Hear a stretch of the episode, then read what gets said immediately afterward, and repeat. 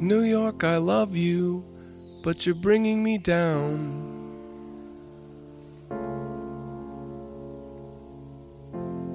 New York, I love you, but you're bringing me down. Like a rat in a cage, pulling minimum wage. New York, I love you, but you're bringing me down.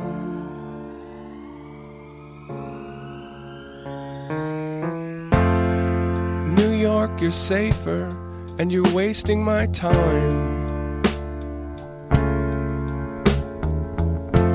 Our records all show you were filthy but fine. But they shuttered your stores when you opened the doors to the cops who were bored once they'd run out of crime.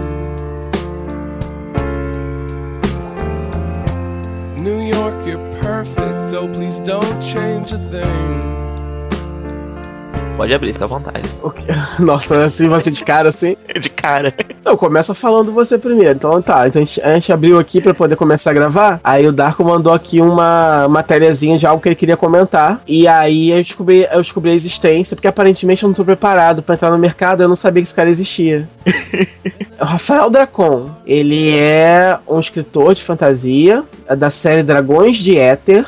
Ok. Ele escreveu um outro livro recentemente chamado Fios de Prata, que não é dessa série. Uhum. E esses são os livros dele. E ele, o mundo dele chama Nova Éter. Ele gosta muito dessa palavra, Éter. É uma coisa que ele curte. O nome do mundo é Éter em inglês, né? Com TH. Enquanto Ether. o nome do livro é Dragão em é Éter em português. É, não, eu entendo. São, são decisões editoriais que você não tem capacidade de entender.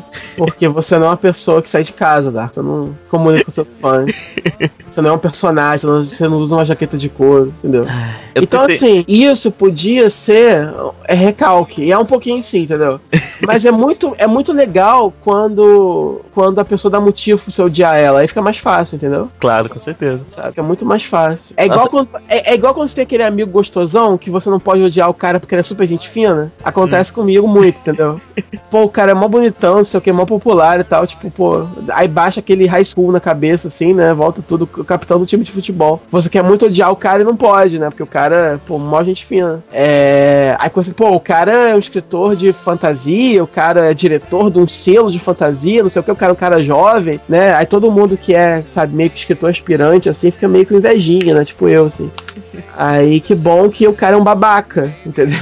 Só fala merda, só fala água nessa porra. Fica muito mais fácil, sabe, zoar dele. Não, eu tuitei isso esses dias aí, assim que saiu a notícia. Aham. E fiz uma seleção dos melhores momentos. Ah, é? Você fez isso? Eu Eu tô fora do Twitter ultimamente. A seleção dos melhores momentos. Eu comecei com a pergunta que o, que o escritor deve se fazer é o que eu ofereço para a editora além da minha obra. O que eu ofereço? Tem que pensar na sua, sua, sua vida, sua vida, como é que é? É preciso que sua história de vida e sua personalidade sejam tão impactantes quanto a fantasia que você criou. Ou seja, ele acha que o cara precisa ser todo um personagem exótico. E porque e- e- ele mesmo é incrível, né? E o Spor, por exemplo, nossa, fico sem ar de pensar. Não, tipo. Na história de vida do Não, de- não, de- não, desculpa. Esse cara é incrível. O nome dele é Rafael com PH. Isso é uma coisa assim muito impactante. O nome dele é Dracon. Quem que chama Dracon, por favor? Ele deve ser um mago. Ele é o novo Paulo Coelho. E ele usa toda uma jaqueta de couro, velho. Sempre, cara, todas as fotos dele. Inclusive Tipo, em evento, tem desculpa. foto dele em evento com essa mesma jaquetinha, deve ser dele, né? Lavar. Então, assim, desculpa, imagina o calor que faz no Brasil ele andar com essa jaqueta pra cima e pra baixo. Quer dizer, é um comprometimento. Ah, mas você vê que é uma jaquetinha fina, né? Jaquetinha de um couro meio vagabundo. Acho que é pra ele poder ficar andando por aí. É, acho que é meio, é, é meio que um plastiquinho, né? Não é bem um couro. É, é. Aham. Aí depois ele fala que o, o escritor precisa ter um conteúdo pra transmitir e precisa saber se apresentar pro público também. E em eventos e ser um grande popstar, que é isso que escritores são. É, ele falou que o, o ponto alto é justamente esse. Ele fala que decreta que a era dos autores introspectivos acabou. Segundo ele, hoje é preciso participar de muitos eventos e saber se comunicar com o leitor. Bom, é, obviamente é, os, os fãs gostam de ter um contato com os criadores, né? Então por isso que existe esses eventos onde você pode de repente fazer um painel, fazer uma mesa redonda, não é verdade? É, não sei se é, um, se é um requisito tão obrigatório assim você ser um personagem tão interessante assim mesmo, porque como a gente falou, ele não parece ser um personagem tão interessante assim. E tá dando certo, né? Então. Pois é. Eu não sei de quem que ele tá falando, que não é dele. É. E, e você vai ler essa, essa, esse parágrafo seguinte aí? Que é qual mesmo? Do, Do ele, Rubem fala, Fonseca? ele fala do, do, do Rubem Fonseca, né? Do... Ele fala que, que hoje em dia o Rubem Fonseca não seria publicado. Porque ele é de outra escola É. na época por ser um autor introspectivo que passa o dia dentro de casa escrevendo. Ele diz que É. esse autor não existe mais. Que os adolescentes Agora são tá- ávidos, estão sempre passando por descobertas e questionamentos. Pra eles, a literatura fantástica é uma metáfora do que está acontecendo em suas vidas. Então, esse autor introspectivo que passa o dia dentro de casa escrevendo não existe mais. Rubem Fonseca hoje não seria publicado. Então. O cara tem culhão pra falar um negócio desse, né? Tipo, desmerecendo todo o trabalho do, do cara porque o cara não saía de casa. Então, tipo, hoje em dia todo o, o, o talento dele não valeria de nada simplesmente porque, né? Porque o Rubem Fonseca é um super escritor, assim, pra adolescentes ávidos de, de high school. Né? É super o público-alvo dele, é super esse o público que ele tá querendo alcançar, entendeu? Sabe? Não, e, e, assim, fica, fica claro que o cara tem problemas seríssimos de ego, porque enquanto em alguns parágrafos atrás ele desmerece o Rubem Fonseca, um pouco mais à frente, ele comenta o seguinte: Uhum. participo de eventos de literatura de fantasia no Brasil todo estou sempre acessível na internet. Se o cara ainda não chegou até mim é porque ele não está pronto para o mercado. Não, isso foi ótimo. É um grande oráculo. Isso foi ótimo. Quando eu li a parte do Rubem Fonseca, eu fiquei meio chocado. Aí você falou que piorava, né? Eu não sabia que piorava tanto. Então eu vou repetir. Se o cara ainda não chegou até mim, é porque ele não está pronto para o mercado. Isso aí. Porque o seu Rafael Dracon, obviamente, é um expoente no que diz respeito à literatura fantástica no Brasil. Então, se você quer, se você ousa querer escrever fantasia nesse país e você não conhece o cara, não chegou no selo dele, não é através dele, desculpa, você não tá pronto ainda, volta pra prancheta. Isso aí. Eu fico repetindo assim, esmiuçando, porque eu quero, eu quero acreditar que isso tá sendo dito mesmo, entendeu? Tá, tá, Eu- tá eu- sendo abertamente. eu queria muito ir- vergonha. Eu Ele queria muito. que tá certinho. Eu queria muito ir num evento desse, entendeu? Onde, cara, e, e- e ter uma chance de falar com ele assim no microfone, assim, sabe? Se, se ele puder me dar, de repente, se eu estiver pronto pra falar com ele, de repente, entendeu? Morre Tô não. muito cara. gripado, gente, foi mal. Mas então, por que, que a gente tá fazendo isso aqui em aberto no, no, no, no JCast? Pelo, pelo próxima coisa que ele fala, né? Que ele diz que chegar até ele é só o primeiro passo. O segundo estágio é ter todos os seus perfis da internet minuciosamente analisados por Dracon e a equipe de redes sociais da Casa da Palavra. Ele diz o seguinte: fazemos uma varredura da vida online da pessoa. Se houver um post sequer dele falando mal de outro autor ou comprando briga na internet, ela é cortada na hora. Ou seja, eu que já tava aqui cheio de esperança de mandar meus manuscritos super valiosos pra ele, é, tô ferrado, porque a única coisa que eu faço na internet é falar mal dos outros, inclusive dele agora. Pois é. Então eu acho que ele deve ser, ó, já puxando uma briga antiga, ele deve ser meio Guilherme Briggs-like, assim, nesse ponto. Eu acho que se ele vir alguém falando mal dele, Ele tem que odiar. ele deve pessoa. virar o bicho, porque com ego desse tamanho, Aham. se ele compra a briga do outro autor, imagina dele, né, diretamente. Aqui, a gente- aqui você já você já não tinha, você já tinha feito umas críticas meio duras à Batalha do Apocalipse Sim. né? E ele é BFF do, do Spor, tanto que ele, o Spor e o André Bianco são autodenominados a Santa Trindade da literatura fantástica brasileira. É, eu não sei se eles todos eles se autodenominam, né? Pelo menos o Dracon denomina os outros dois, aparentemente. E os outros dois eu acho que não querem, deixa ele, né? Tipo. Porque o Spor me parece um cara legal e, e- e tranquilo, assim, né? No, no- pelas entrevistas que eu vi com ele, não. não- todo, ah, todo mundo elogia muito o trabalho dele, mas ele mesmo não se elogia muito. Ele, tá assim, ele é um cara humilde de maneira a gente como a gente. É, ele tem um tom muito professoral, né? Ele tem aquela tara no. no. Ai, da, tão, da, da jornada do herói. Do né? herói. É. Então ele gosta sempre de professar como a jornada do herói é a estrutura perfeita de uma história. Mas E- fora isso, E o André Bianco eu não conheço enquanto pessoa. Mas o cara tá aí há bastante Você já leu alguma né? coisa do André Vian? Nunca li nada, velho. Eu Então também eu, eu não cara. posso falar mal também dele, em especial porque Eu ouvi não dizer que tem um livro dele que ele congela São Paulo. Ah, isso é interessante, ó. É, pois é, mas não faço ideia se, se é bom, se não é, não, não sei. É. E o Dracon, eu tava querendo ler um livro dele. Eu tava querendo Agora, ler, agora é questão de honra, né? Vamos ver se o cara, pelo menos, escreve bem, né? eu Porque tava aí, de querendo repente- ler o livro, de, o Fios de Prata. Uhum. Que é o que acontece, né? Eu, eu, eu não sei exatamente dos detalhes, mas eu vou ler pra você o subtítulo do Fios de Prata. Hum. Fios de Prata se chama, que eu acho que resume no que o livro deve se tratar. O nome é Fios de Prata Reconstruindo Sandman. Hum. Aparentemente, ele olhou pra Sandman e falou: Ô, queria escrever uma fanfic disso aí. E não, não sei, agora, sabendo do tamanho do ego dele, talvez ele ache o livro dele até melhor do que sempre. Provavelmente. E... Mas o que eu sei é que tem várias referências a muitas coisas da cultura pop. Tem, tem uhum. referências à cena da, da, da Opera House do Final Fantasy IV. Tem várias referenciazinhas assim jogadas pelo livro todo. E eu achei interessante ter um livro com esse tipo de referência lançado no Brasil. Eu queria uhum. ler, por curiosidade. E agora talvez eu leia também por, por, por, por, por picuinha, pra poder falar mal depois, caso seja uma bosta. Que você já tem certeza que vai ser uma merda? É, não, certeza eu não tenho, mas né, vai que é bom. Mas não sei lá, né? Sei lá. Não, assim, eu só, eu só acho o seguinte, tá me dizendo então que, enfim, não sei, o, o cara tem que ser um. Quer dizer, é, eu acho que, eu acho que o, o, o, escritor ele, ele pode, de repente, conseguir um marketing que for melhor para ele, pro público-alvo que ele tá é, querendo alcançar. Obviamente, isso tá dando certo para ele, de algum jeito, não sei, ou pelo menos ele tem a ilusão de que tá dando certo. Vai ver, de repente, só tá vendendo porque de repente o livro é bom mesmo, entendeu? Uhum. E vai ver, ele é muito inseguro e ele acha que tem que fazer muita coisa a mais, ele acha que tá fazendo essa coisa a mais que ele não tá, entendeu? De repente o livro dele só é ok pro público que ele tá querendo vender e é isso, entendeu? Sim. É, ele, ele, ganhou alguma propaganda de Nerdcast da vida, essas porra assim? Ele já fez entrevistas, coisas, de repente explica. Não, eu já vi, já vi ele por aí, já vi o. em, em podcasts no geral. Acho que ele participou da MRG.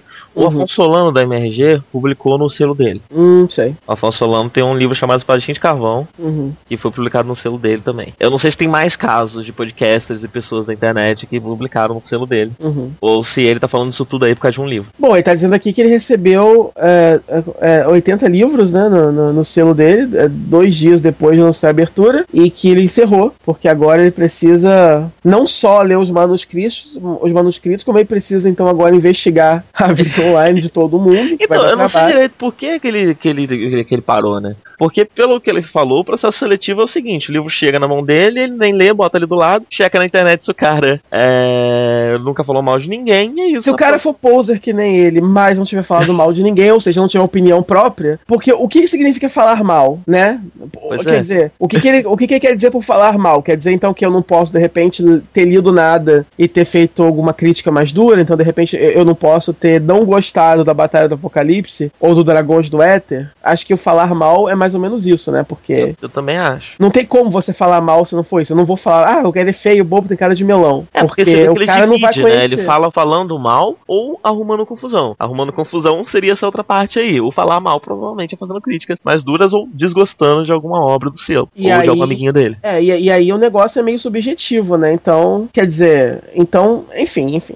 O, o cara tem que basicamente abrir o cu pra ele, né? Se prostituir total, porque. Mas o que eu acho interessante é que na matéria inteira, a qualidade dos livros que estão chegando para ele nunca é levantada. É, eles não, eles não mencionam é, quem são esses autores, sobre é. o que é esses livros, quais são, se são bem escritos, se não são. Provavelmente deve ser metade deve ser fanfic de, de, de, de, gente iludida, entendeu? Deve ser, entendeu? Porque escrever fantasia é qualquer bosta. Você chega ali, você escreve, tá pronto, você tem um livro de fantasia. Eu vejo, eu, eu, eu vejo muito essa visão, por, por, por, até por parte dele, pela forma que ele fala. E eu até entendo uhum. isso, na verdade. Uhum. Porque não só no Brasil, lá fora quem faz muito sucesso com, com, com fantasia também é meio pouca bosta. Uhum. George Martin não é um bom escritor. Ele é, é um bom construtor, construtor de mundo, sabe? Ele fez um mundo interessante, ele consegue explorar esse mundo de uma forma que chama a atenção das pessoas, ele consegue fazer uns plot twistzinho ali que chama atenção e todo mundo fica, oh meu Deus, ele matou não sei quem. Mas ele não é um bom escritor. Você pega o texto do Martin, você pega uma página, um capítulo do livro do Martin, ele não escreve bem. Aquilo não tá bem escrito, aquilo não tá bem construído, aquilo não é, não é, não é algo gostoso de ler, pela, pela, pela forma, sabe? Ele não é um bom escritor nesse sentido. Mas ele é um, é um.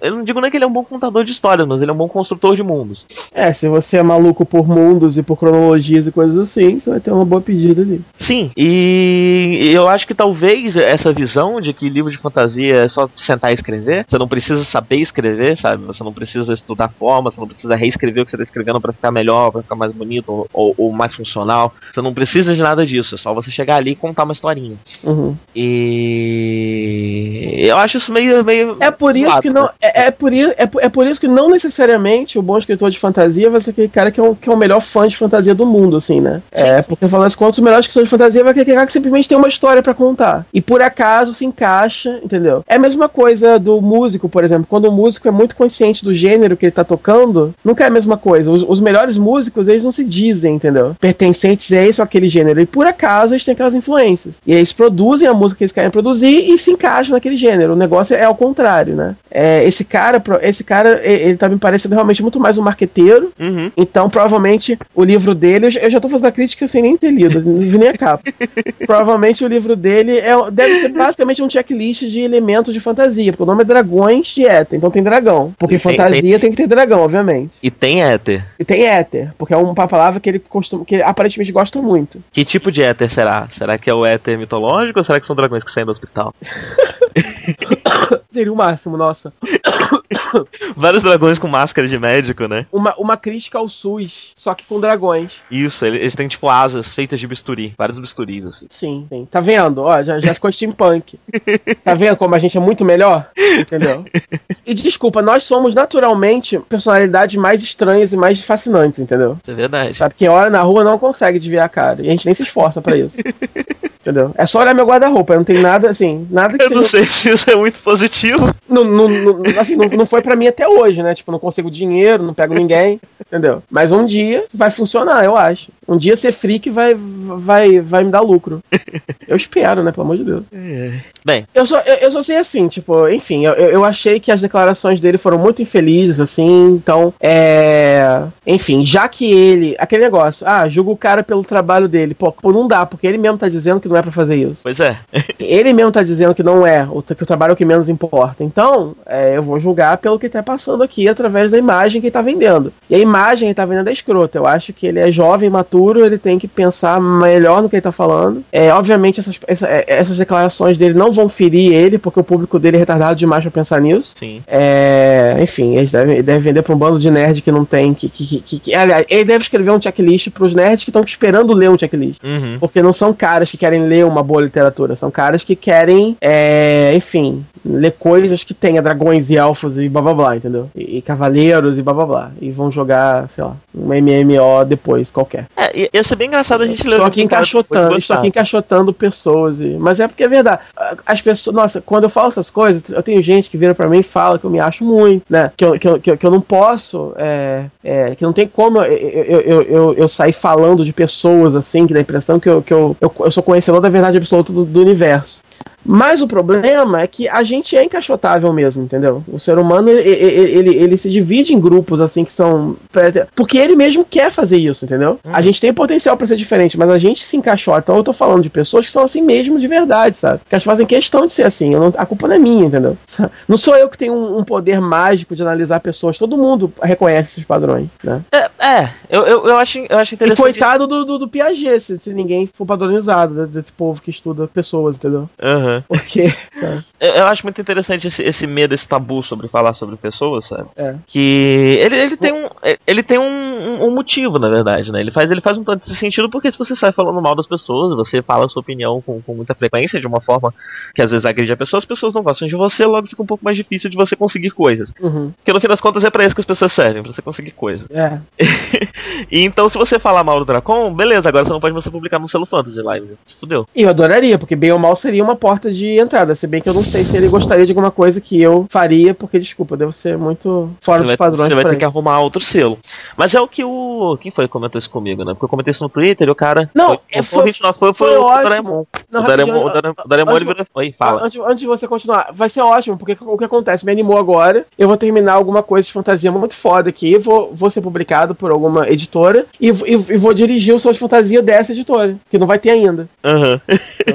Eu vou mandar Doraemon. pra Roku. Eu vou mandar pra Roku, que é muito mais chique. É muito o que o Doraemon comentou, sabe? Ele falou que, que essa exigência vai cair quando ele perder algum best-seller pra concorrência, sabe? Uhum. Porque fulaninho falou mal de mim na internet, então não vou publicar. Não, isso é super idiota, né? Tipo, como assim ser cortado na hora? Tipo, e se o manuscrito do cara for extremamente foda e por acaso ele rompe com ele na internet? Isso não vale mais? Pois é. A porra do, do trabalho dele ser bom no meio que não vale mais? Aí o Doraemon também mandou um link, uma coisa é, cai na relacionada com o assunto, né? Ah. Foi aquele livro que a J.K. Rowling postou com o pseudônimo, você viu isso? Eu vi, eu cheguei a, a baixar um PDF, mas não quero ler não, queria esperar o lançamento oficial, É, ela publicou um livro com pseudônimo. Eu, eu cheguei a falar aqui de morte súbita? Não, acho que não. Pode botar na lista então, eu comento pra ver.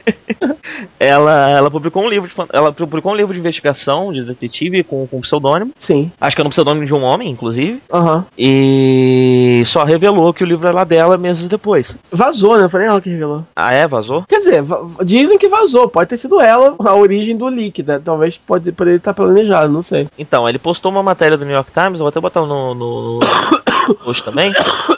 Uh, dela comentando as dificuldades e as diferenças, sabe? Tipo, como o quanto vendeu muito menos, o quanto ela foi rejeitada por, por editoras, o uhum. quanto é, quando ela lançou quando ela quando ela lançou o Morte Súbita, ela teve uma série de, de porque parece que a ideia veio disso, né? Ela lançou o Morte Súbita e ela teve o Morte Súbita é o Castle Vacancy, é, né? É, é. Então ele ele motou, ela lançou o Morte Súbita e ela teve uma série de críticas negativas e ela pensou, será que essas críticas negativas são realmente a minha obra ou são a mim enquanto pessoa? O nome, aham. Ao meu nome. E aí ela resolveu lançar esse outro livro. Não deu muito certo porque o livro, como era um livro pequeno de uma pessoa de uma, de uma editora pequena, de uma, de, um, de uma pessoa desconhecida e tal, ele, ele não chegou aos grandes nomes da crítica, sabe? É. Ele acabou sendo criticado por, por, por, por, por críticos menores. Mas mesmo assim foi, foi, parece ter sido uma experiência interessante, sabe? É bacana ler a matéria e ver aí depois a dificuldade que, que ela teve, que dela, ela tem só por causa do nome dela. Aí depois que vazou que era dela, foi levado a, a best-seller. Sim, Mas. Mas. Só, só que isso é injusto porque realmente ela é uma escritora muito foda. Hum. Então. E agora que tem essas outras obras dela, você pode começar a dizer que ela pode ser. Se você quiser que ela seja uma das suas favoritas, você já pode dizer isso. Uhum. Porque antes não dava. Como assim? Porque, enfim, só pelo Harry Potter já dava para ver que ela era muito boa. Mas para você. Tinha gente que dizia que é a minha favorita de que Rowling. Cara, não dá, que você tá admitindo que você só leu Harry Potter na sua vida.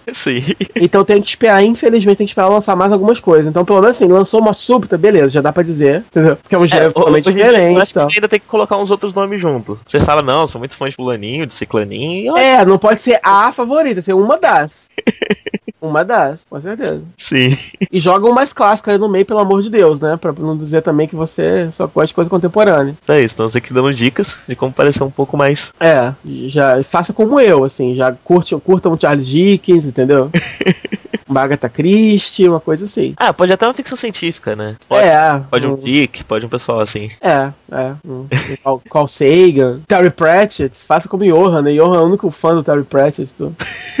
No Brasil, não consegui falar. Por causa do Johan, que eu quero muito ler alguma coisa Terry Pratchett. Também, também. Ele fala tão bem da porra do livro, né? Que eu fiquei, porra. Eu conheço desde sempre, nunca, nunca me interessei tanto. que lançou aqui, tá tudo esgotado, tem que comprar lá fora. Ele comprou lá fora, né? Os que ele deu, ele comprou lá fora. E tem livro pra caralho, o cara já publicou uns 50 livros. É. Bem, uh, a, gente, a gente tá meio sem coisa pra, da parte do live, Joe, pra falar, porque ele tá trabalhando embarcado, né? Ele, Vai falar isso? Eu já falei isso, né? não, já... não, você falou que eu, tava, que eu tava no emprego que ocupava um tempo ah, da minha vida aí. Embarcado? Porra, desculpa. Agora como é que eu edito isso? Não edita, deixa, pode falar, não, então, falar. Foi mal. Ele tá, ele tá trabalhando no emprego que ele precisa ir pra um canto. E lá nesse canto ele não consegue assistir as coisas. A gente oi, tem... oi? Desculpa, oi? fala. Tá me ouvindo? Não, tô aqui, minha mãe tava falando um negócio comigo aqui, foi ouvir ela. É que você tem que ir pra um canto e nesse canto você não pode assistir muitas coisas, por isso sua lixinha tá pobre. Então, o negócio foi esse, eu tô no emprego novo, e aí esse emprego novo tomou 15 dias da minha vida ininterruptos. É, porque realmente, né, você falando isso, ninguém vai deduzir que você tá trabalhando embarcado. 15 dias ininterruptos. não, porque esse negócio de embarcado é só famoso aqui na região, entendeu? A galera não é do Brasil não sabe o que é isso, não. Como assim, cara? Você tá embarcado, você tá um num navio ou numa plataforma. Não, o povo não sabe que existe essa cultura, não. Ok. O povo é ignorante. É só, é, é só aqui na região que a gente ganha royalty disso, o povo, o povo acha que aqui pra dar certo, o cara que deu certo é o cara que trabalha embarcado. Isso aí, isso é verdade. É, Só em trabalho embarcado. Você sabe disso, né? É, sim, o sim. O cara pode Esse ser. Do trabalhar embarcado ser praticamente, sei é, lá. O cara, o, o cara pode sim, ser taifeiro, entendeu? O cara tá ganhando, sei lá, mil conto, mas tá, trabalha embarcado. entendeu? É. Tem todo um status. E aí. Ela você tá lá, tava convivendo com os caras ganham 20 mil reais por mês pra fazer porra nenhuma. Esse tom de voz campista que você tá fazendo é um troço muito, muito único, sabe? É um troço muito daí também. Trabalhar embarcado? Isso. Eles falam assim, meu, vai trabalhar embarcado. Aqui, quando você vê um pai de família é, é, que teve sucesso na vida, as duas, uma, né? Ou ele tá trabalhando na prefeitura. Ou ele trabalha embarcado. Ou ele trabalha embarcado, com certeza. Dificilmente ele é, ele é funcionário federal. Alguns até são funcionário público federal, então é mais difícil, errado. Ou é prefeitura ou é embarcado. Até advogado pode aí, né? Todo mundo se fode Deus do céu. E aí o que acontece? E, e, aí nos outros é, 15 dias de folga que eu tive, eu fiquei gripado uma semana. tive relatórios chatérrimos pra fazer outros dias. Enfim, acabei que eu não vi quase porra nenhuma. Então eu tô me sentindo muito mal. Não sou eu, entendeu? Eu preciso muito dar um jeito nisso. É, você tá indo? Tô, tô sim. Ah, tá, eu, é, eu, eu, teria compensado, na verdade, com filmes. Então eu ia ver, eu ia ver alguns filmes e tal. Só que não deu tempo por causa da gripe, eu não tava sem vontade de viver. E porque, assim, isso com relação a baixar ou alugar e tal, filmes. E com relação a esses, esses mega lançamentos aí do cinema, os blockbusters, assim, que normalmente a gente estaria comentando, não dá para comentar por quê? Porque agora é oficial. Aqui na cidade e em muitas cidades também, porque a gente vem reclamando na internet, é, algumas redes de cinema específicos só passam filme dublado agora, é oficial. Não passa filme legendado. Eu sempre reclamei que aqui na cidade aquele problema que filme legendado era assim, só os grandes lançamentos, só os blockbusters, e era sempre uma sessão legendada só, a mais tarde que tinha, tipo 9 e meia, 10 horas da noite, né? Uhum. Que eu fui ver o Hobbit e saí uma hora da manhã do cinema. E aí você tem que ir com o dinheiro do, da entrada e do táxi depois, não dá pra ir pra casa. É, porque o cinema aí ainda é longe pra caralho, né? É, pra é completar é, é, da cidade. É, sem ônibus completar. direito, sem nada. É. E aí, agora oficial, e aí uma rede chamada Cine Araújo, e aí você vai na página deles do Facebook, e assim, onde tem Cine Araújo no Brasil, a política é essa, filme dublado, e todo mundo reclamando, reclamando, reclamando, reclamando, tem em peso reclamando sem parar, eles ignoram completamente. Se você vai reclamar com eles, eles dizem que que tem que reclamar com a direção central, tem que mandar pro central, só que você manda pra central e só respondem que é, eles estão baseando a decisão em pesquisas, que a maior parte do público deles prefere o filme dublado, e blá blá blá blá blá, com o aumento do poder aquisitivo da classe C e D, que é um bando de burro que não sabe ler, aparentemente, é isso que tá me dizendo. Basicamente. É, entendeu? Tem e aí, dinheiro, mas continua sem saber. E aí, se eu vou falar isso, você está dizendo que as pessoas blá blá blá que preferem filme dublado sabe ler? Tô, tô dizendo isso. É um bando de preguiçosos que não sabe ler. É isso que eu estou dizendo. Me processe. Entendeu? Porque não tem motivo pro cara defender a dublagem, não tem motivo para isso estar tá acontecendo. Eu tô puto, porque ir ao cinema é uma das coisas que eu mais gosto, entendeu? É uma das coisas que me faz ser um ser humano funcional e feliz, entendeu? E agora eu sou menos feliz e menos funcional porque não tem mais cinema em campos, entendeu? Esse cinema hoje teve, teve um momento muito interessante, né? Que eu vi acontecendo no Facebook, você, você discutindo com o cara da página nos comentários, o cara é muito analfabeto. É um cara super analfabeto, mas, mas depois me disse que, que, aquela página não era oficial, não era de verdade. Ah, é? é. Ah, ah, entendi. Aí explicou um pouco, porque era tipo, impossível, né, cara? Um cara analfabeto que não sabe nem saber nem escrever direito uhum. os negócios, pelo amor de Deus. É. Mas enfim, cara, tipo. Por isso que você não. A página já me bloqueou, não posso mais comentar lá, já me bloqueou, porque. Né, eu bloqueado metade da internet, né, cara? Depois que eu saí de campo, você começou a arrumar briga em tudo que é campo. É, metade da internet te bloqueou. Eu fui expulso da, da, do Rubens lá, Brasil, lá do Facebook. o povo lá do fórum lá do Dimensão Nerd não me curte muito por causa dessa história de dublagem. eu fui falar lá, o cara lá tinha dito, né? Que, eu contei isso aqui já. Já, acho que já. É, é, que o cara tinha visto lá o negócio dublado, perguntei quantos anos ele tinha. Acabou. Uhum. Acabou. Falei, puta que pariu, você tem sete anos, né? cara, mas foi tão honesto, eu não tava querendo arrumar briga, cara, de verdade. Tipo, foi, foi tão assim, saiu, entendeu? Falar, falar em dublagem, o Guilherme Briggs que, que dubla o protagonista do Pacific Rim, parece. Ah, também? Parece que sim. Eu falei, eu, eu falei, né, que Man of Steel, ele segura a piadinha até o final. Eu vi dublado uma vez, falei isso? Falou, falou. Ah, tá, uhum. Acho que você falou aqui, acho que sim, acho que sim. Falou sim. Eu comentei, né, que eu vi, eu vi uma vez vi uma vez dublado, e no finalzinho ele fala pro carinha lá, eu sei que você quer saber aonde eu penduro a minha capa. e, ah, eu, eu, eu, eu, falei que eu fiquei de ver se o original tinha alguma piadinha, eu não vi ainda. Então ainda não posso falar mal inteiramente. Eu não lembro. Mas eu acho que não tem, não. Mas então, aí como ele, como ele acabou assistindo muita coisa, a gente tem até umas notícias pra comentar. Umas coisas que aconteceram, que foi um mês que várias coisas aconteceram. Tipo, Ben Affleck e Batman. Isso, Ben Batfleck. Ben Batfleck. O que você achou, hein? Eu não quero, cara. Eu só queria que fosse o mesmo. Eu realmente não importo quem tá fazendo, cara. Foda-se. Eu só queria que fosse o mesmo. Por uma questão de narrativa. Aliás, o ideal seria que fosse o Christian Bale. Por uma questão narrativa mesmo, entendeu? Pra gente se importar com o cara. Ah, a, primeira, a primeira coisa que eu pensei todas as notícias estavam apontando pro Batman do Dark Knight Returns, do, dos quadrinhos Cavaleiros das Trevas, que é um não Batman bem mais velho. Não ia ser, porque eles estão eles iniciando uma, uma franquia em potencial envolvendo todos os heróis, Liga da Justiça, Sim. novos filmes. É óbvio que não ia ser isso, entendeu? Mas todos, todos os atores que o pessoal tava falando eram um pessoalzinho de cabelo branco, um pessoalzinho bem mais é, velho. A única coisa que vai ser que, é que esse Batman desse universo, se vai ser o mesmo ou não, não sei, mas de qualquer forma ele já vai ser herói há um tempo. Vai ser, vai ser mais ou menos o que acontece com os novos 50 52, né? Que o Batman surge primeiro antes dos heróis com poderes. Então ele já deve ter alguns anos de estrada ali. Ainda que ninguém no Super-Homem mencione que existe um vigilante por aí, provavelmente ele, ele, deve ser tipo lenda urbana, deve ter aquela pegada do 952 mesmo. Sim, sim. É, que seria, que seria até interessante, não seria de mas, todo mas, Então, isso, isso tava me preocupando. Vai. Porque eu sou uma da- das pouquíssimas pessoas que, que não gosta do Dark Knight Returns. Eu, eu, não, eu não gosto É, do. É, eu não gosto do Cavaleiro das Trevas porque, enfim, nunca muito li que eu acho de negativo no Batman veio do Cavaleiro das Trevas. Um Batman mais violento, um Batman mais fodão, um Batman mais. Enfim. Mais bruto, menos cérebro. Sim. E eu não queria ver esse Batman no cinema. Eu cheguei a comentar, acho que eu cheguei a comentar isso também aqui, né? Mas vai ser. O que eu acho escroto de Mas, o- mas então, o ben, Affleck, o Ben Affleck me deixou um pouco mais tranquilo, porque ele tem aquela carinha, né? Ele tem uma carinha de um cara muito, muito bobão.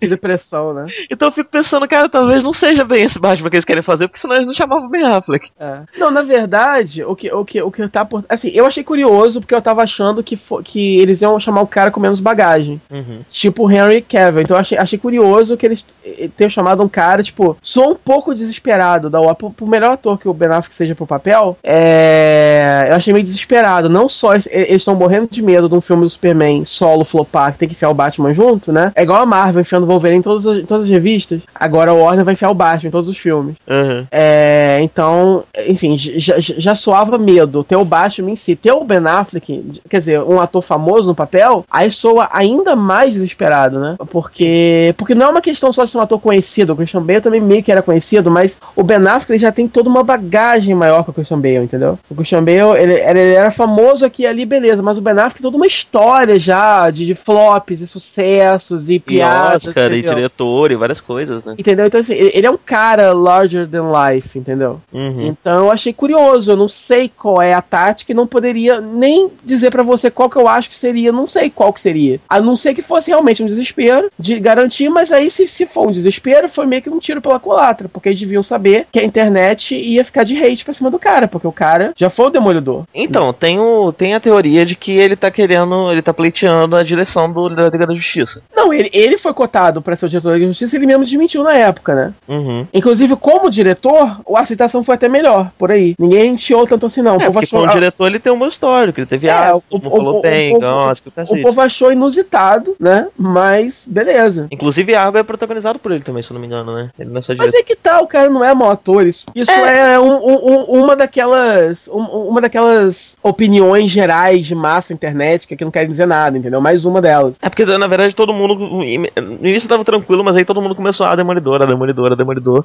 E, e- e aquele negócio, esse argumento não funciona pra mim porque eu gosto daquele filme, entendeu? Eu gosto do Demolidor, eu acho que ele fez um bom Demolidor, ele fez o que o personagem pedia, eu não vejo nada de errado no personagem que ele fez, entendeu? Sim, mas, mas além disso, vamos dizer que eu- o, o filme é ruim. A gente tem Ah. um filme ruim. É, a culpa desse filme ser ruim é do protagonista? É do, é do ator? Não, é, tipo. o- o- ah, ele não o- sabe fazer cenas de ação direito. Tá, mas a cena de ação não é feita só por ele. Depende Não é, assim, do o diretor, roteiro, depende do coreógrafo, que o depende roteiro do absolutamente filme-. É, você E- pode dizer que o não, você pode dizer que o roteiro do filme é meio formulaico, é meio bobo, não sei o que, blá blá blá, mas você é o roteirista, o diretor é o roteirista do filme, que não é o, o melhor cara do mundo, mas tipo, ele em si, entendeu? Fez um bom é, demolidor, sabe? Tipo, Sim, fez o que então, o cara tava tipo, pedindo. O que, que a gente pode dizer que qu- qu- quanto a gente pode colocar de culpa na, na, na conta dele, sabe? E além disso, mesmo se a gente pudesse colocar a culpa na conta dele, o Demolidor tem muito.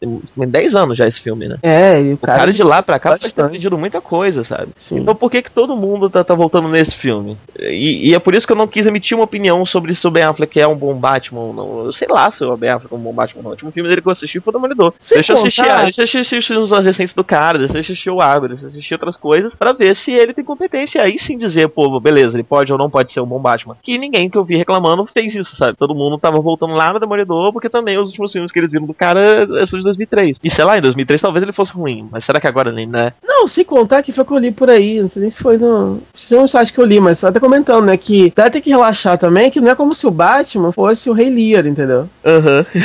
É. O cara, tipo, o cara realmente, sabe, desculpa, exige pouco do ator, assim, tipo, precisa ser um ator carismático. O, o ponto é esse, porque como o Batman é só um cara, é só um playboy deprimido, então ele tem que ser, ele tem que ser charmoso, porque ele tem que ter aquele charme de, na, na versão Bruce Wayne, bom vivan dele, se ele for fazer mais ou menos a linha que o Christian Bale fez, né, que é aquela coisa meio zorro, né, que a persona Bruce Wayne dele é bem cheia de, cheia de é, floreios e uma pessoa É, exagerada e tal. Falaram, pelo que falaram, a ideia é essa. O, pessoal, o, o, quem fez a escolha, o diretor tava comentando que o, ele acha que o Ben Affleck consegue fazer bem um personagem mais carregado e mais sério enquanto o Batman, É. e mais o Bom Vivan enquanto. Porque, é, porque ele, ele- tem, esse, ele tem o charme do, do playboyzão, ele pode fazer isso, só, só dar um sorrisinho e tal, não sei o que, fazer uma cara de bêbado. E ele tem a pessoa deprimida natural dele, que é o Batman. Aham. E, cara, é só isso que precisa. Porque é, a única coisa é que se o ator não for carismático, o Batman fica boring. Porque como Eu- é um eu- personagem eu muito acho- de uma nota só, então não o cara gosto- tem que ter um eu não carisma a mais. dele do Christian Bale. Não? Eu não acho ele carismático o suficiente. Eu, eu cago pra ele, na verdade. Eu- eu- ele meio que não existe muito na minha cabeça, sabe? Uhum. Eu, eu, ve- eu imagino a-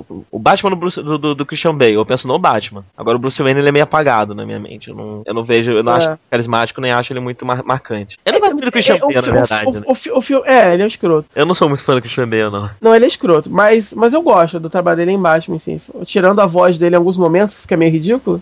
Aham. Mas, eu, no geral, eu- eu- talvez o filme em si não dê tanto espaço assim pro Bruce Wayne. E quando dá, é o Bruce Wayne não figura pública, é o Bruce Wayne de verdade, né? Que é mais Batman do que o Bruce Wayne. Ah, sim, sim. Então talvez é por Verdade, isso que. Toda a figura pública do Bruce Wayne nos. É, você tem, você tem uma cena qualquer dele andando com as mulheres e tal, mas não é muita Mas o coisa. resto do tempo ele tá lá conversando com, o pessoal, É, tomando é. as armas ou na ação, enfim.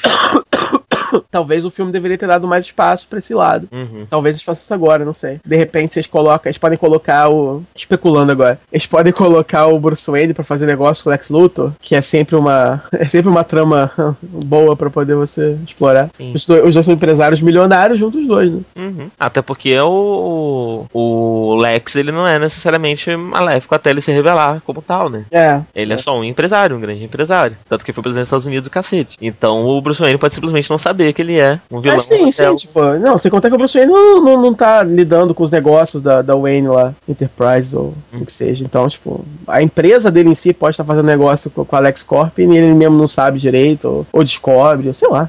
Bem, outra O, pessoa que o, o, o, o, o problema do, do, do- desse, desse crossover é o seguinte: é que você falou que queria o Batman mais cerebral. Não vai acontecer isso aqui porque ele vai ter que dar porrada no Super-Homem. Sim, Eu, eu, não espero que isso aconteça. Eu, eu eu, acho que o filme vai ter a mesma pegada.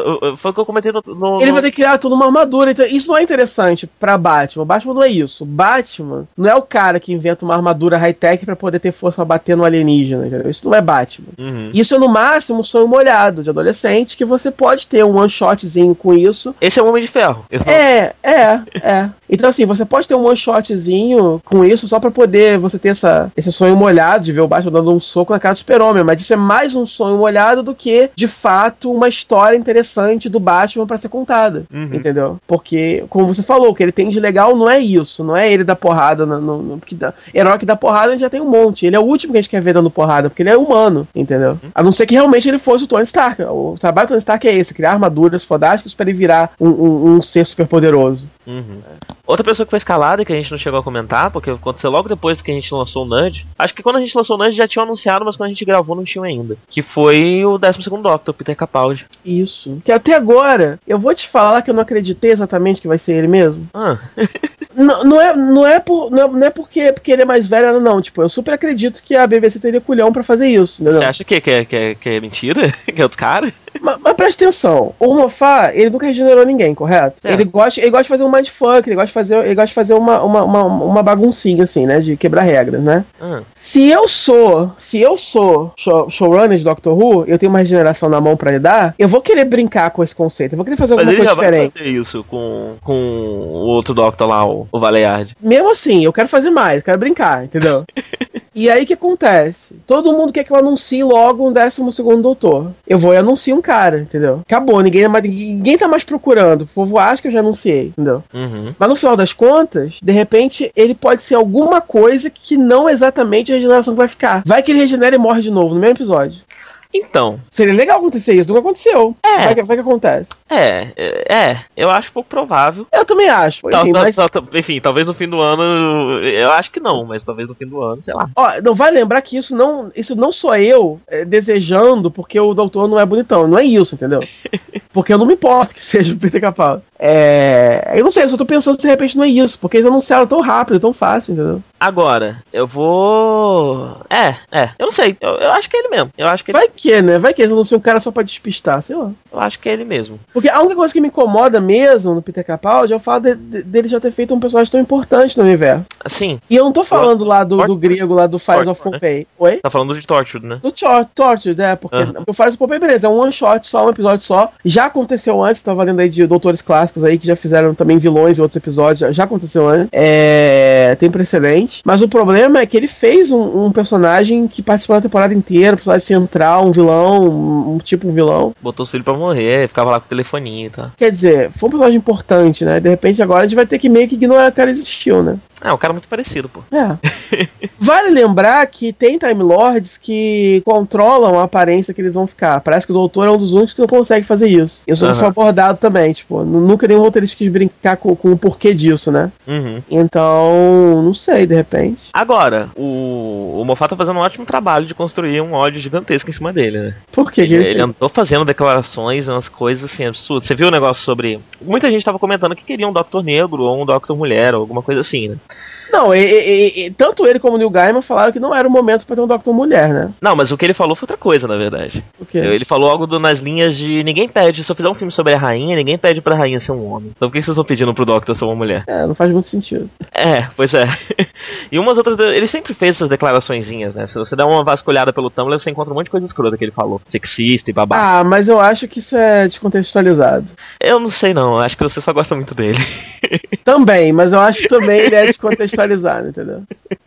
eu acho que você só gosta muito dele.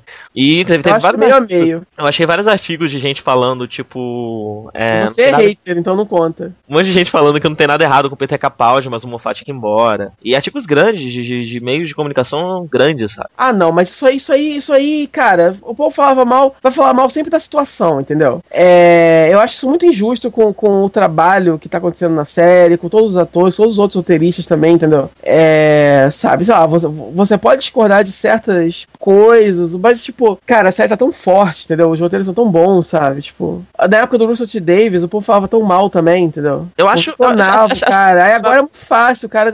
Sempre vão falar mal da situação do momento, sempre. Eu, eu acho engraçado esse hate vir agora, porque a sétima temporada foi muito boa. Ao contrário da quinta e da sexta, que. Né, né, né, né? Especialmente a. Não, não, nem falar. Agora você tá, tá odiando a quinta de forma retroativa? Não, não, não, não, não, não. Calma, especialmente a sexta. A sexta É. é. uma parada que eu não gosto. A quinta foi ótima, desculpa, foi ótima por causa de todas as, as mudanças que, que trouxe, que foram muito boas, funcionaram muito bem, sabe? Me citou bastante semana a semana. Todo mundo curtiu muito na época, eu lembro, entendeu? Então, o, problema é que pa- começa a passar o tempo, começa a ficar chato. Gostar, vão começar a falar mal agora, entendeu? Mas, mas eu queria entender se, se, se esse hate é um backfire. É tipo, porque a sétima temporada foi legal. Eu gosto muito da sétima temporada. Então é um backfire o pessoal mastigando a quinta e a sexta, talvez vendo a, que, a, que a sexta não é tão bacana depois da sétima, coisa assim. Ou se realmente as pessoas não gostam da sétima temporada. Porque eu vejo, eu não vejo nenhum, nenhum ataque a. Cara, a galera, a galera fala mal, não sabe nem o que- do que, que vai falar, entendeu? Eu, sei, eu achei, eu achei uma série, já achei por aí, uma série de, de furos de, de, de, de, de roteiro continuidade que, o, que fazem sentido.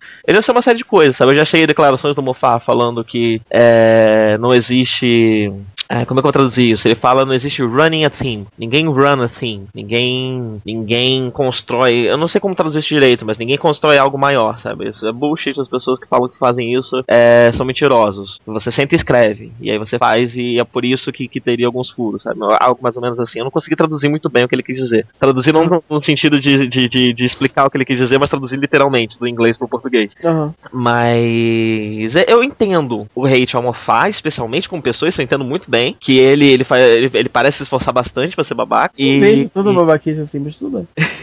e eu entendo um pouco o hate ao trabalho dele. Entendo um tantinho, eu, eu vejo, eu consigo enxergar o que o pessoal tá criticando, sabe? Eu não consigo enxergar porque, cara, aquele negócio, tem que, tem que lembrar que por mais que ele esteja no controle criativo e ele dite as, as linhas gerais, ele não é. Ele não tá sozinho fazendo isso, você tem os outros. Mas, mas É, roteiristas também? Talvez seja esse o problema. O- Eu, eu acho que o RT dele, ele tinha um, uma mão um pouco mais. Eu acho que talvez falte pro Moffat uma mão um pouco mais forte no que os outros roteiristas estão fazendo. Acho Mas, que cara- um pouco livre demais. O povo falava mal do mesmo jeito do, do, do Russell, tinha episódios terríveis do mesmo jeito, entendeu? Então, o povo falava, mas eu, mas eu não vejo, entendeu? As críticas que o Russo é, é, recebia, eu não vejo tão claramente. Eu vejo algumas, mas eu não vejo tão claramente quanto. Não, eu vejo, eu vejo, tipo, eles falavam a coisa do, do doutor, sei lá, super-herói, a coisa da, da, da novela, o povo criticava. O, o Então, problema mas- é o seguinte, eu reconheço que o povo critica, mas o que o povo criticava não me desagradava, era uma coisa que eu gostava, entendeu? É, então, no, no fim das contas, o que acontece é o seguinte: os dois têm problemas, as críticas que foram feitas aos dois fazem sentido, mas no fim das contas eu acabo gostando um pouco mais do que o, o- o-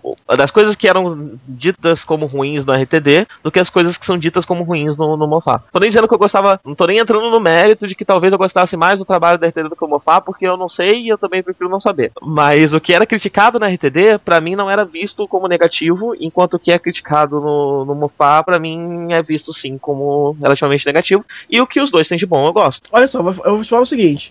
Eu, eu particularmente também acho que tá na hora do, do Mofá começar a pensar em sair. Mas não porque eu, eu desgosto, eu realmente ainda sou muito fã do trabalho dele. Mas eu acho que a série, obviamente, precisa de mudança. É, não pode ficar muitos anos na mão de uma pessoa só, porque ela fica viciada, fica. A sombra da pessoa acaba ficando grande demais pra outra É, e, e pessoa convenhamos assumir. que o Mofá ele, ele tem uma marca, né? Ele tem uma marca muito forte. Sim, sim, ele é, ele é um cara muito autoral, então realmente é, eu vou te falar que eu tenho medo quando uma pessoa que é muito autoral assume um trabalho que é maior que ela. Uhum. Porque aí você realmente acaba tendo coisas que a pessoa gosta muito. elemento- Por exemplo, o Mofá gosta muito da de botar o personagem.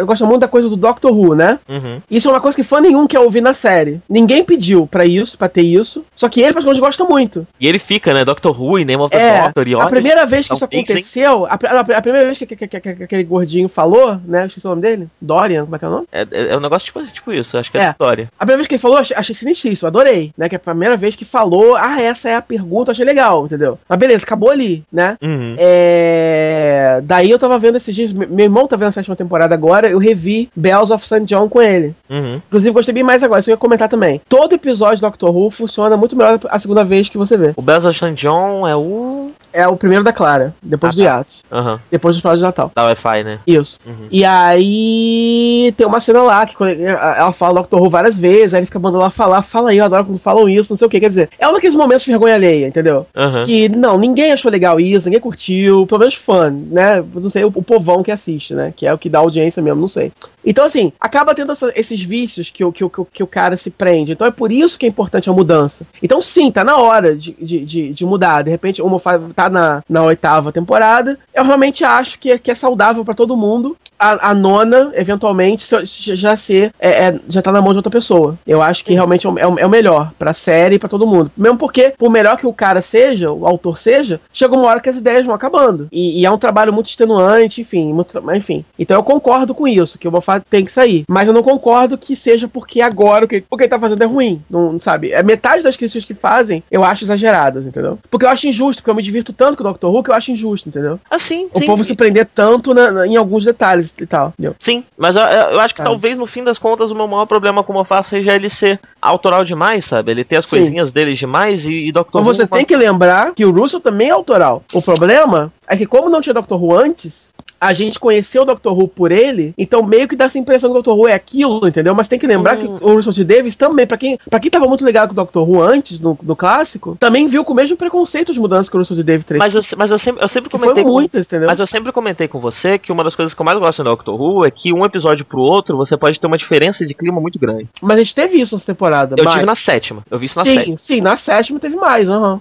Porque eu percebo que, que é, é- é um pouco difícil pro Mofá sair do, do- da marca dele, sabe? aham. E aí eu, eu, Por isso que eu gosto da sétima. Eu vi o esforço dele sair da marca dele e foi bacana. Os episódios da sétima são muito bons. Acho que não tem um episódio da sétima que eu não Mas, gosto. mas é por isso que eu falo, não, não, não tem por que ressentir tanto a quinta, por mais que a quinta e a sexta, quando tem histórias mais, mais conectadas e sejam mais, é, os episódios mais parecidos em tom, você sabe que aquilo não vai ser sempre, você sabe, que- você sabe que aquilo ali é aquele momento que tá sendo contado naquele- naquela hora, entendeu? Uhum. Você sabe que vai mudar, então eu acho legal, você curte aquilo pelo que, pelo que é, Porque é interessante, quer dizer, a sexta tem aquela, né, tipo, aquela série de episódios legais do A Good Man Goes to War, depois Let's Kill Hitler, quer dizer, tem uma história legal acontecendo ali, por mais que episódios sejam mais parecidos uns com os outros, assim, tem, tem, tem grandes histórias ali acontecendo, depois você tem o God Complex, então assim, acho legal você apreciar isso pelo que, pelo que é, e aí quando chegou a hora certa, quando eles viram, eles mesmos viram que tava repetitivo, se esforçaram para sair do, do, do, do caixote, entendeu? Sim, sim. Então, eu acho que o cara não precisa, assim, ficar com tanto medo, assim, que o Dr. agora vai ser assim para sempre. Nunca vai ser assim para sempre, entendeu? Uhum. O que você tá desgostando agora, fica tranquilo, vai mudar eventualmente. Então, ah, curte, entendeu? Sim, sim. É... Você sabe quem era o Doutor Negro favorito do Tumblr, né? É um com nome africano? O Idris Elba. Ah, não. É o Idris Elba que vai fazer o. que fez o. É o Luther. Pentecoste agora do. É o que? É, de Luther e que fez o Pentecoste agora em Pacific Rim. Ah, sim. É, eu acho que talvez se ele fosse um. O único trabalho dele que eu vi mesmo foi, foi o Pacific Rim, né? Eu tô com vontade de ver o Luther. Eu tenho usado muito o Tumblr. Tenho usado mais o Tumblr do que, do que eu usava antigamente. Uhum. Então. Eu tô com vontade de ver Luther. Cara, tem uma pessoa que fica. Luther é... saiu agora, terceira temporada. Tá na minha fila há um bom tempão já. Então, tem uma pessoa que fica retweetando loucamente coisas de Team Wolf. Fica é, reblogando coisas, loucamente coisas de Team Wolf. Hum. Eu tô começando a acreditar que Team Wolf pode ser bacana. Ah, não, cara, isso não. Tô começando a acreditar, cara. Eu não sei, eu não sei se eu vou. Não, assim, eu já li declarações por aí que é uma série que. A típica série que ninguém vê por preconceito, mas ela realmente é melhor do que ela diz ser. Que ela aparenta uhum. ser. Uhum. Mas eu lembro que eu vi alguns episódios na época da primeira temporada e eu não gostei. Só se ficar bom depois. Os é, que então... eu vi eram, eram super, assim, clichêsentos, assim, feito pra twin mesmo, entendeu? É, a impressão, que eu, tenho, a impressão que eu tenho que é uma daquelas séries que depende muito da sua ligação com os personagens. Tipo, ela, conforme você vai conhecendo os personagens, se ligando a eles, você vai, você vai gostando. Talvez. Mas eu realmente não sei. Talvez, talvez eu dê uma chance, mas isso tá na minha cabeça, sabe? Vira e mexe, eu, caramba, será que isso é bom, cara? Mas enfim. A, a, a minha cota de, de, seriado assim vai ser preenchida com Vampire Diaries, que é boa. Eu uhum. cheguei a ver a primeira temporada muito tempo atrás. Tô pra retomar desde então, muitos anos. Eventualmente eu vou fazer isso. E é boa, não é ruim não. Bem, e a última notícia de escalação é o Toridiá no Fast and Furious 7. Não, espera, a gente até não falou do Peter Capaldi. Ele quer falar mais dele, então fala aí. Não, mas tô acabando falando. É você curtiu? falar, cara, porque a gente, você viu alguma coisa do Peter Capaldi? Você curtiu? Que é um cara eu, velhinho? Eu curti, eu curti, pelo menos alguma coisa diferente, sabe? Uhum. Porque, enfim, a gente sempre teve da, da, da, série nova o. As pessoas falam, né? Já teve Doctors velho, já, já teve, mas na série clássica. O primeiro Doctor mais velho, de cabelinho branco, que você tem na série nova. Então, pelo menos alguma coisinha mudou. Ele, ele não é negro, ele não é mulher, mas pelo menos ele é velho, de novo. Ele, e, ele, e... ele parece que tem a mesma idade, a mesma idade, ou é mais velho que o William Hartnell. Na, é, ele, ele, é a mesma idade incrível. que o William começou, que é 55 anos, acho. A diferença é que o William Hartnell era velho de outra época, né? Tem cara de 70. É, ele era mais zoado, né? É, o Peter Capaldi, pô, é inteiraço. mais ou menos. Sim. Eu queria que ele fosse mais gordinho. Tá me incomodando que ele é muito magrinho. ele precisa comer, ele precisa, de substância. Magro, mas todos os Doctors série nova também são muito magros. Mas né? como ele é velho, fica mais doentio, entendeu? O Nine tinha aquela. Tinha, o Nine tinha essas bochechas cavadas nem ele, né? Não, mas Smith é magrelo, mas fosse assim, sei lá, ele é. E aí, o Gilson fala que ele é parecido demais com o Tenant, né? Tem uma temporada que o Tenant tá mais gordinho. Tu acha o Capaldi parecido com o Tenant? Ele parece o Tenant depois de velho. Eles poderiam fazer o mesmo personagem num filme, assim, um novo e outro velho. Parece um pouquinho. Eu, eu acho que assim, olhando pro Capaldi, eu tenho a impressão que ele vai ser um Doctor um pouco mais ríspido. ríspido um é, é, é, é, é, é, o que a gente assume quando a gente. Mais é, sarcástico, um pouco mais agressivo, eu tenho essa impressão. É, é. Porque ele tem, ele tem uma cara, né, de, um, de um cara mais cortante, uhum. assim, mas. É, ele sempre constrói o doutor em cima do autor mesmo que tá fazendo, então. Uhum. Assim, é legal por quê? Porque é, é diferente, é legal porque é, poucas opções, né? Que, que, que se eles arrumassem outro cara jovem branco, o povo ia ficar falando que é muito igual o Matt Smith, né? Uhum. E, enfim, aí poderia ser um negro de boa. É, mulher não ia acontecer, não vai acontecer tão cedo. É... Infelizmente, né? É, não vai acontecer. É, é mas, mas não é questão nem de. É, é, é, é arriscado, entendeu? Pra, comercialmente pra BBC, eu entendo eles, mas. E, e, esse ponto eu entendo eles, entendeu? Porque o povo é imprevisível, vai que o povo não gosta, entendeu? É, eu diria que até o Doctor Negro talvez seja arriscado, né? Acho que é menos arriscado, o que, é. o que assim, é uma coisa que, que, que, que explicita como tá tudo muito errado, né? Aham. Uhum. Porque, enfim, eu. E... Eu colocaria um japonês. Só de sacanagem. Japonês. Uhum. Eu digo que tá oriental. Tá errado, eu digo que tá tudo muito errado porque na nossa mente, tipo, preconceitos atuais. A gente tenta pensar de uma forma positivista. Uhum. Só você tem um Dr. Gay, mas até isso você já teve insinuações, né? E. Não, você contar que ele não é. Ele não tem sexualidade definida assim, né? Então não pode dizer é. que é gay nem hétero. Então... Mas você não pode ter um Dr. negro nem um Dr. mulher. Uhum. E que são preconceitos que tecnicamente a gente devia ter superado há muito tempo, porque. A, gente a gente não superou porra nenhuma, sabe? Pois é, pois é. Mas é, é, mas é, enfim, o que eu quero dizer é que é algo que explicita muito bem como ainda tá tudo muito errado. né? Não, e o, e, e e o povo sempre esquece que é canônico, que, que o doutor pode ser uma mulher se ele quiser se, se, se Pode- rolar. né? Ele pode virar o Cutulo ele. É, tipo, é.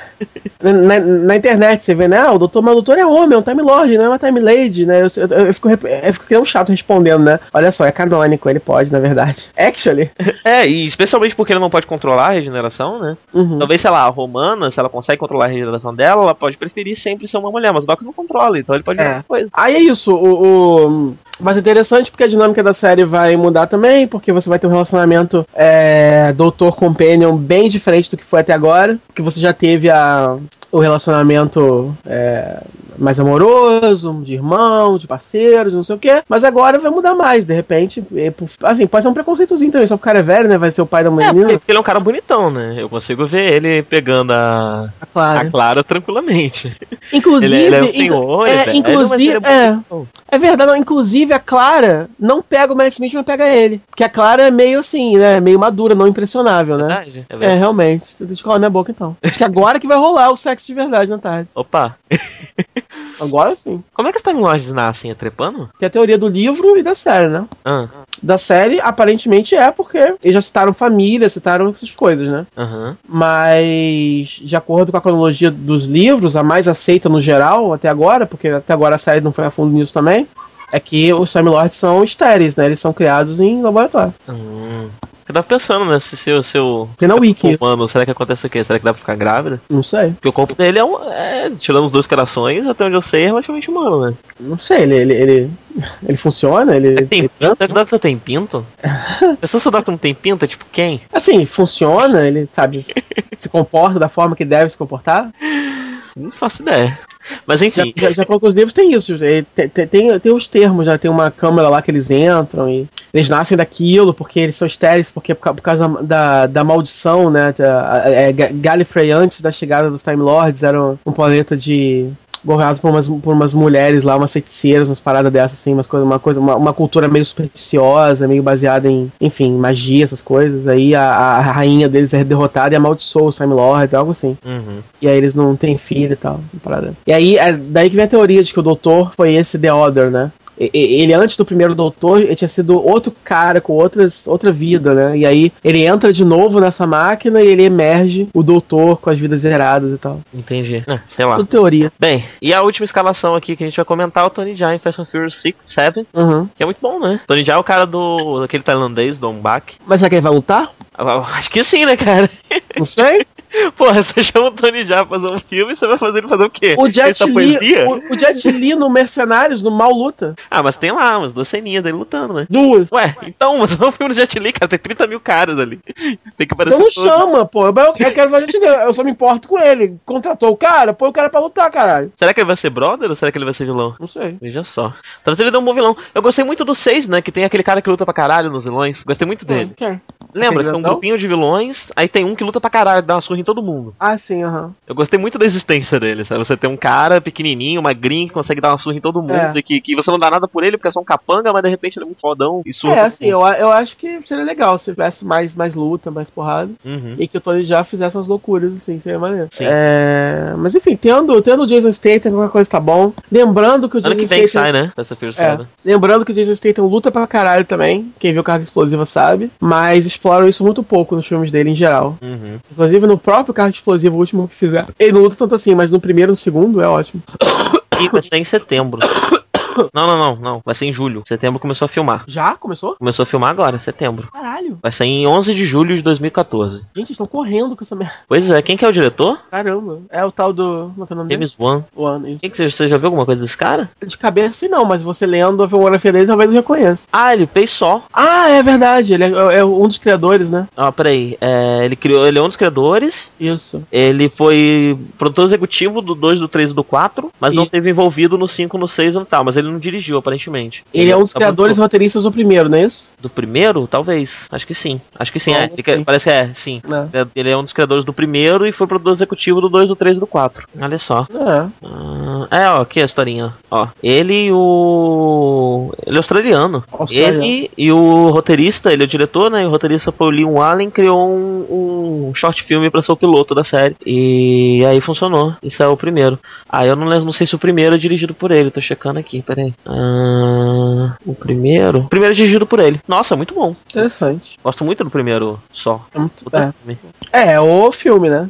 Os outros são. Sim, sim. Não, eu adoro O só, segundo-? Eu, eu adoro toda. Eu adoro Eu toda a né? série. É só? Eu vi Só. tudo, eu vi tudo. Eu gosto muito do primeiro, o segundo é bacaninha, o terceiro eu já comecei a desgostar. Aí eu parei de ver. Não, assim, eu, eu, eu, eu, eu curto essa série porque é uma série grande, mas que, por mais que tenha ficado cada vez menos criativo com o passar do tempo, mas só fica criativo porque eles mesmos colocam um padrão alto pra, esse- pra se superar e chega uma hora fica meio que insuperável, né? Aham. Porque tem a obrigação de ter um plot twist todo filme e tal, porque não é simplesmente você. Isso que eu acho legal, esse esforço que eles têm de não só simplesmente fazer um filme de, de- de, é, sanguinário, né? Você tem de fato a jornada do.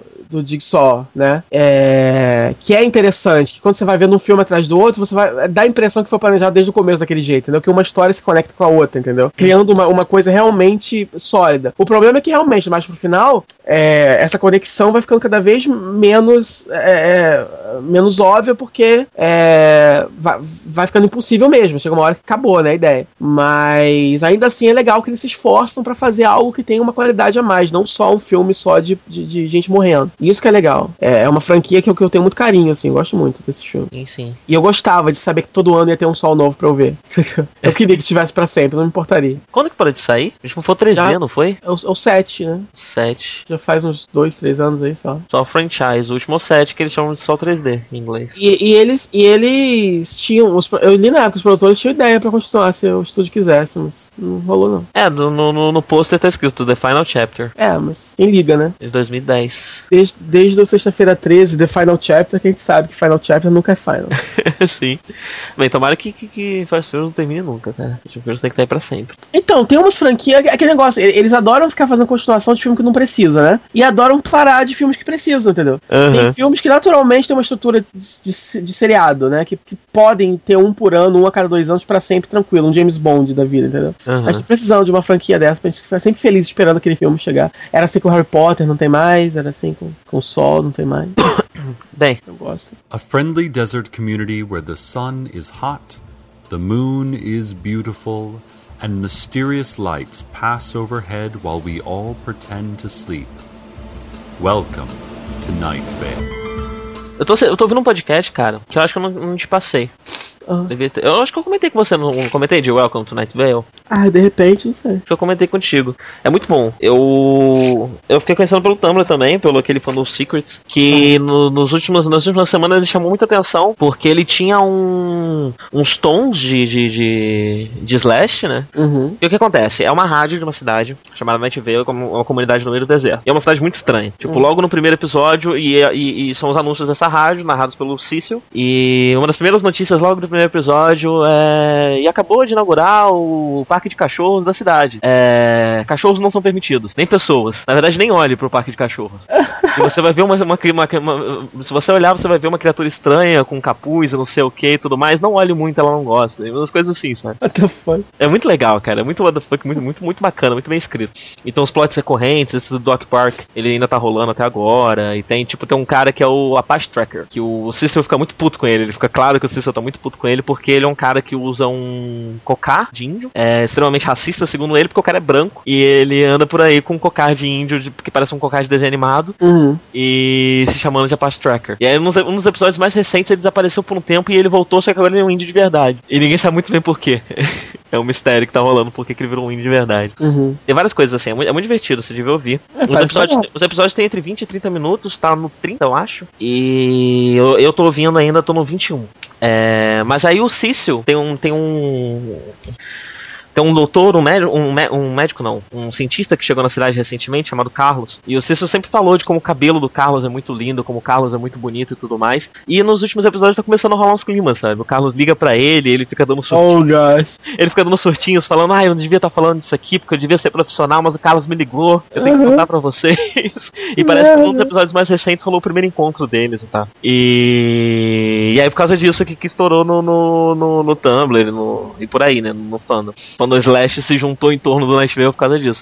Uhum. E é, é, é- é bem bacana, é muito bem, bem feito, sabe? É, não tem outros personagens, é só o. A maioria dos episódios é só o Cecil narrando as notícias. E sei lá, tem o Weather, and now Weather. E aí começa a tocar uma música sempre. O tempo sempre é uma música. Que é uma música produzida por pessoas que mandam pra lá, é, artistas independentes. E, e- Enfim, tô recomendando muito. É, tem um. Tem um Tumblr e um. Sabe, não sei se você já viu, tem um negócio chamado Dream With It, que é tipo um live journal genérico. que O pessoal tem usado recentemente. Não.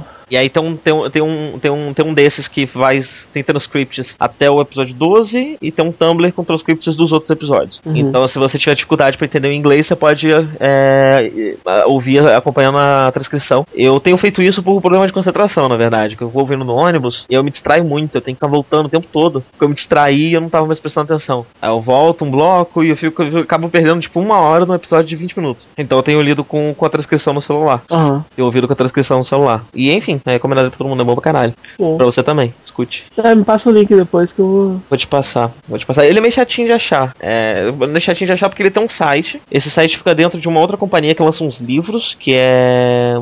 Deu branco agora do nome, mas é tipo Common Sense Book, um negócio assim. Que tem uns livros sobre cultura e tal, uns troços assim. Uhum. E lá dentro eles estão produzindo também o podcast. E. Só que pra baixar um pouco chato, aí tem um, um Podbay, que pelo que eu entendi é tipo um agregador de podcasts gringos, que organiza de uma forma mais legível, mais fácil de você baixar as coisas parecidas com, com o esquema de, de- de- da página de podcasts do, do iTunes. É um Uhum. pouco mais tranquilo de você se localizar e tal. Eu vou botar os links no post aí e te passo também. Close your eyes. Let my words wash over you. You are safe now. Welcome to Night Vale. A Breaking Bad voltou. E aí, tá maneiro? E eu consegui acabar de assistir pra, pra acompanhar junto, né? Tá bem bacana. É, quando sair já vai ter quatro episódios, mas eu agora na gravação só tem três. O, o primeiro episódio ele já traz o, o confronto que você tá esperando do- depois do, do, do final da primeira parte da quinta temporada. Acho que é quinta. Acho que é quinta. Vamos dizer que é quinta. Vamos fingir que é quinta se não for.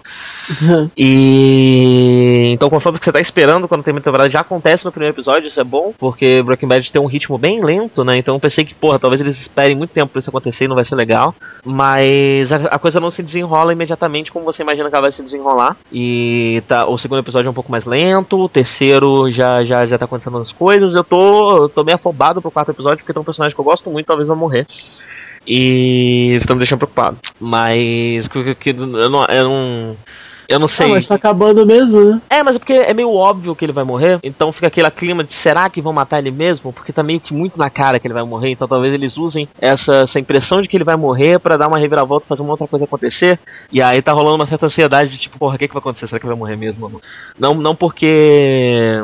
Não porque ele não pareça que ele vai morrer, mas porque justamente por parecer muito que ele vai morrer, você fica achando que ele não vai morrer. Uhum. Mas enfim, tá, tá, tá legal. É... é que não dá mais tempo, né? Acho que não dá mais tempo do, do pessoal quando assistir dar um catch-up gigantesco pra assistir conforme vai acabando. Então talvez seja. Olha, olha, olha que a amiga minha pegou o desafio, hein? Sério? Ela. Quatro inclu- semanas, cara, falta um mês só. Inclusive, eu fiquei espantado, assim, do nada. Ela nunca mostrou interesse por Breaking Bad. Do nada, ela falou assim: Ah, eu tô vendo Breaking Bad, você ia gostar. Eu falei: Ah, não, conheço, pô. E Breaking o que? Ela Bad. quer assistir o episódio final junto? É esse o objetivo dela? Sim, sim. Daí, do nada, de repente, do nada, tá assim: é, é, Ela está watching Season 3 of Breaking Bad Netflix. Eu falei, Season 3? Que hora que isso aconteceu, velho? É, são três episódios cada temporada, né? Ela, Mais tipo, fácil. devorou. Ela, tipo, devorou, assim, numa velocidade, sabe? Tipo, eu- a As, última- as duas primeiras temporadas eu assisti, tipo, em menos de uma semana. Nossa, cara. ela Aí eu parei, parei, voltei na terceira e assisti a terceira e a quarta também, rapidão. É, de repente eu podia ter tentado feito, fazer isso agora, esse tempo que eu fiquei em casa, mas acabei não fazendo. Agora já é. é. Mas é, tipo, já que é fácil assim, todo mundo tá fazendo, eu não posso ficar de fora dessa. Eu, eu tinha levantado a bola sobre os ódios, o ódio a Skylar no. no. Granhol. E tem aparecido agora bastante declarações até dos próprios atores sobre isso. A própria, a própria atriz que faz ela falou que é, a Skylar acabou virando um termômetro moral, sabe? Se você Aham. pergunta pra alguém a opinião dela sobre a Skylar, e se a pessoa tem uma opinião negativa sobre a Skylar, você acaba refletindo muito a visão que aquela pessoa tem de mulheres, e de esposas, de família. Uhum. E eu tô achando bacana ver atores, diretores e pessoas da produção é, dando opiniões muito parecidas com as, que eu- com as que eu dei. Uhum. E confirma, sabe? Confirma que a série realmente. A impressão que eu tinha de que a série realmente pensava dessa forma, pensava de uma forma como a minha, e não de uma forma como as pessoas que dei a Skyla. É legal ver gente confirmando que eu tava certo, que bom. Uhum. E True Blood acabou. É, acabou. Acabou a temporada de True? Blood, com, com 10 episódios, um pouquinho mais corrida do que o normal. Não só corrida por ser mais curta, mas corrida mesmo, né? Ela foi muito eufórica, muito. É, e parece depois, depois, que foi depois por causa da, da gravidez da Ana Paquin, da né? Paquin, né? E ela já, já, já teve o filho dela? Acho que já, eu não entendi exatamente em, em que horas que entrou a ela- gravidez ali. Oi? Tá no X-Men, né? Ela tá. Então, então ela precisa parir isso daí logo antes de começar as gravações, né? Eu não sei que hora exatamente que, que rolou esse filho, não, mas ela. Mas rolou. Entendi. E eu tô achando ela tão magra. É verdade. Ela, ela, ela já foi mais bonita, assim, tipo. Talvez na próxima temporada ela esteja mais gordinha, né? Depois do filho. Tomara, porque ela tá magra demais, assim. Você nota que a pessoa tá abaixo um pouco do peso ideal dela quando ela tá estranha, assim, né? Aham. A cara é muito ossuda, tipo assim, ela precisa de um pouquinho mais de carne ali. é. Depois daquele episódio que eu adorei muito, que eu odiei muito, na verdade, o Aham. Pepe Way, eu comecei a regostar mais da série. Ah, ela, ela deu uma bela redimida nos últimos episódios, então eu já, não, eu já não pensei em parar de assistir, que foi o que eu pensei quando eu assisti aquele episódio. Não, nossa, o negócio de parar de assistir, cara, é muito, muito estranho, pelo amor de Deus. Mas, é, eu, eu, eu- eu curti também o, o, o final, achei que, os, principalmente o penúltimo episódio, né, teve umas cenas muito bem filmadas, em questão de clima mesmo, né? Sim, sim. Clima das cenas Eu interessantes, achei aquela cena com o Eric muito bizarra, cara. Qual? A cena do Eric pegando fogo no meio do mato pelado, no meio do, do, do gelo pelado. É, cara, é, só- é, enfim, resumiu, nessa temporada foi isso, né? Foi o bizarri, a bizarrice da tua cara esfregando assim com Porra, força. foi aquela, cara. E, tipo, Eric, cara, você isso acaba um dia, sabia? O que você tá fazendo aí? Porque você tá assustado. É óbvio que você vai pegar fogo uma hora. Não, mas então, isso, me- isso, isso me, me, me fez que me, me deu o que pensar, porque, tipo assim, beleza, então, até agora a série não explorou muito bem exatamente quanto tempo dura o efeito do, do sangue de fada, porque ali aparentemente ele tava despreocupado. Pelo então, a- a é, comentaram depende. comigo assim, tinha uma teoria assim, de que, ah, o. Não, falou assim, que, que o vampiro não, não, não circula o sangue, né? Uhum. Então, se ele tomou o sangue de fada e não se alimenta de novo, o sangue vai fazer efeito enquanto estiver ali dentro. Aham. Até, ele, até comer de novo. Então, se o cara controlar a fome dele, vai durar enquanto ele quiser, enquanto ele aguentar. Eu falei, bom, se for isso mesmo, faz um pouco de sentido, porque é por isso que o Eric tava lá de boa. Eu acho que é outra coisa, É. na verdade. Ah. Se você reparar, o Eric bebeu muito mais do que os outros. Uhum. E eu acho que ele imaginou que talvez o tempo de duração fosse proporcional. E aparentemente o tempo de duração independe da quantidade que você ingeriu. Uhum. Então por isso que ele foi pego meio de surpresa, porque ele achou que ele ia ficar mais tempo. Porque ele bebeu, Mas- ele bebeu o órgão inteiro, praticamente. Mas ele precisava mesmo tá, tá no meio da neve pelado lendo um livrinho? É, não. não Você tinha. Não, mesmo que tá ali, sabe? não, definitivamente não precisava. Ele podia estar num lugar que tivesse uma sombrinha mais perto. Qualquer coisa assim, né, cara? Ele tava ostentando muito ali. Agora, eu achei dar legal. Agora, eu achei maneira a coisa do, do frontal dele. É que. Legal, tipo, né? Pede igualdade a série, acho maneiro, né? Acho Uhum. escroto o negócio de série que só passa as mulheres nuas e os caras sempre só a bundinha, né? É, e, e você ter o pinto de um ator, os atores principais, um cara que tá ali há vários anos e tal, né? É, é o mais desejado p- p- pelas. Quando você vê um no Fast food hoje. masculino, normalmente é um, um figurante que tá fazendo. sabe? É.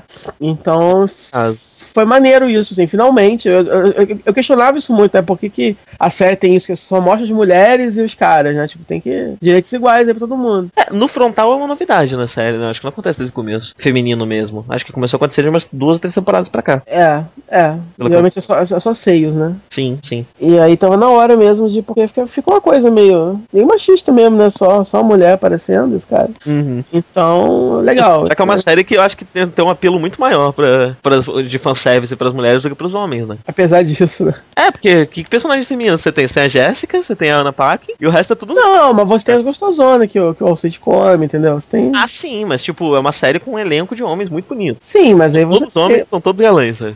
É, mas você tem as gostosonas pra poder compensar. Aliás, eu peguei um spoiler do. A, a- eu peguei não, né? A Adri disse que sabia e eu perguntei, ah, conta aí. Do final dos livros. Com quem que a Suki fica? Fica, você quer saber? Olha, com que ela fica pra valer, não sei, mas eu sei que no livro tem o romance dela com o Sam que não acontece na, na série. Aham. É com ele mesmo que rola? Pode falar. E caralho, mas e os ouvintes, pô? Ah, tá. Foi. Eu vou te contar É. Não, assim, eu, eu, eu, eu, tô lendo, assim, eu comecei a ler, eu li o primeiro livro, li metade do segundo, eu planejo ler e tal, mas assim, a pessoa que ela vai ficar, foda-se, né, cara? Isso não é o mais importante. É, bem, te contei aqui no chat. ah, tá, ok. Eu acho uma boa decisão. Acho uma boa decisão. Então, esse, esse, esse negócio de que no livro ela, ela tem uma fé, ela tem uma ferzinho com o Sam e que na série não tem, eu achava legal se a série começar. No momento que tá agora é impossível, os dois não estão nem mais, assim, nem mais amigos são direito, né? Uhum. Mas eu acho que a série podia começar com a reconstruir a relação É, dos dois, não só de amizade, deu uma como... reaproximaçãozinha dos dois, né? É assim, o, o episódio terminou meio que restabelecendo várias dinâmicas ali, inclusive a coisa do Bill foi um pouquinho Aham. É, eu não quero dizer forçado, que fez sentido, mas não sei, o Bill, na temporada passada, ele virou todo um outro ser, uma outra criatura, de repente agora ele é só o Bill de novo. É, eu acho que foi rápido demais, né? É, entendeu? Ninguém Ele é só o Bill de novo. porra, tipo, correu muito com isso, no final é isso, ele é o Bill. Como assim? Só beberam ele todo, é isso? E voltou a ser o Bill? Aham. Quem que é Lilith, porra? E. Mas eu, me incomodou um pouquinho ela com o Cid. O cara explode, o, ca- o cara explode, entendeu? E ele renasce da própria tripa. Aham. Ele vira uma outra coisa. Aí agora ele bebem ele, ele só, só- é só um vampiro de novo, entendeu? Aham. Então eu, acho, eu, eu, eu, eu, eu- acho que, eu acho que a lógica interna sobrenatural dessa série tá muito conveniente demais. Eu acho que essa É igual- temporada não devia resolver os dois plots, ela devia resolver só o Warlow e guardar o Billy pra próxima ainda, sabe? Uhum, é, Eu acho que foi, foi rápido demais. é. O Orlon, no geral, foi muito legal do começo ao fim. É, a morte dele foi, foi meio brusca, assim, mas foi interessante também. Foi. Sim, sim. Não- Eu, eu, eu, eu, eu gostei que o Niall voltou, adorei, adoro aquele cara, tinha que ser o doutor novo. Quem? O avô da. O Niall, o avô Ah, da. sim. Ele tinha que ser o décimo segundo doutor. Daquele, aquela roupa, aquele cabelo igualzinho.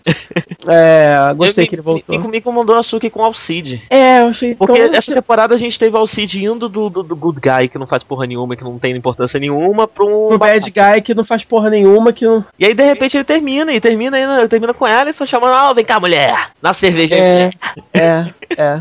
Açúcar é uma piranha mesmo, puta que pariu, ela não sabe escolher. Ela só quer isso, ela só quer fuder mesmo, puta que pariu, entendeu?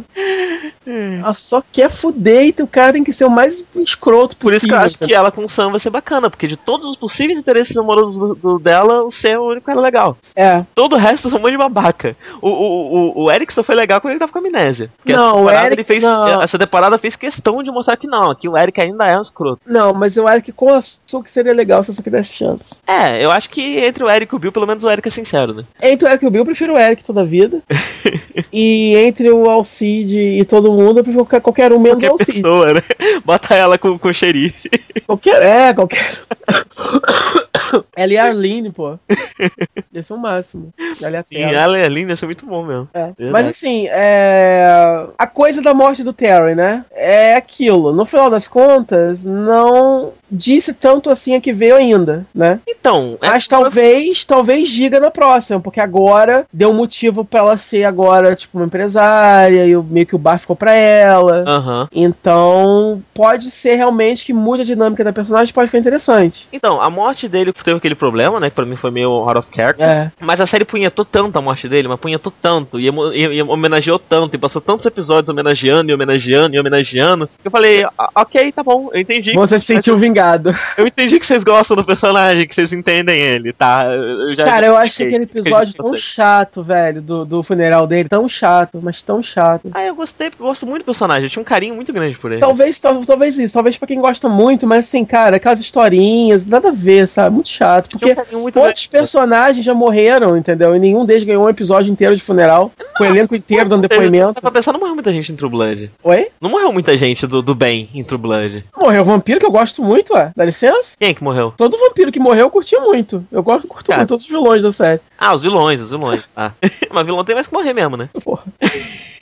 sei lá, sei lá. Mas assim, eu, eu, eu, assim, entendi a homenagem, mas achei chato o negócio. Mas aquele negócio, é, a morte não tem que servir pra, pra, pra gente ter motivo pra ter um episódio de choradeira. Tem que servir pra causar alguma repercussão pros personagens que ficaram vivos. Aham. A morte na série só se justifica assim. Mas então, como Então, foi uma morte meio out of character, eu achei que foi um jeito da série se redimir, sabe? Da série falar, beleza, olha só, eu sei que eu matei o personagem que você gosta, e eu sei que eu matei de um jeito escroto, então pra compensar, eu vou fazer um negocinho aqui, mas é porque eu tinha que matar esse cara. Aham. a gente não pensou de um jeito melhor. mas vocês vão entender com o tempo por que, que a gente fez isso, né? Tô, tô, Assim, tô esperando isso. Você conta que eles estavam apunhentando tanto, mas apunhentando tanto, que eu pensei, cara, esse cara vai levantar o caixão. Provavelmente. esse cara tá vivo.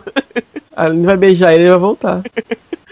Foi, foi, foi muito melodramático, foi muito escroto. E aí ficava intercalando com a ação lá no, dos vampiros. E eu tava quase avançando o segmento do Terry pra ir logo pro ponto que interessa. Sério, cara, foi muito Você é muito, muito muito. sensível, cara. Você tem que ser mais, mais sensível. Eu sou sensível, desculpa, eu choro horrores dependendo do filme. Meu coração muito gelado. Não tô, não, eu choro Ah, horrores. me dá ação, me dá os vampiros se batendo, não quero ver esse povo chorando. Ah, Não, não é isso, não é isso, não é isso.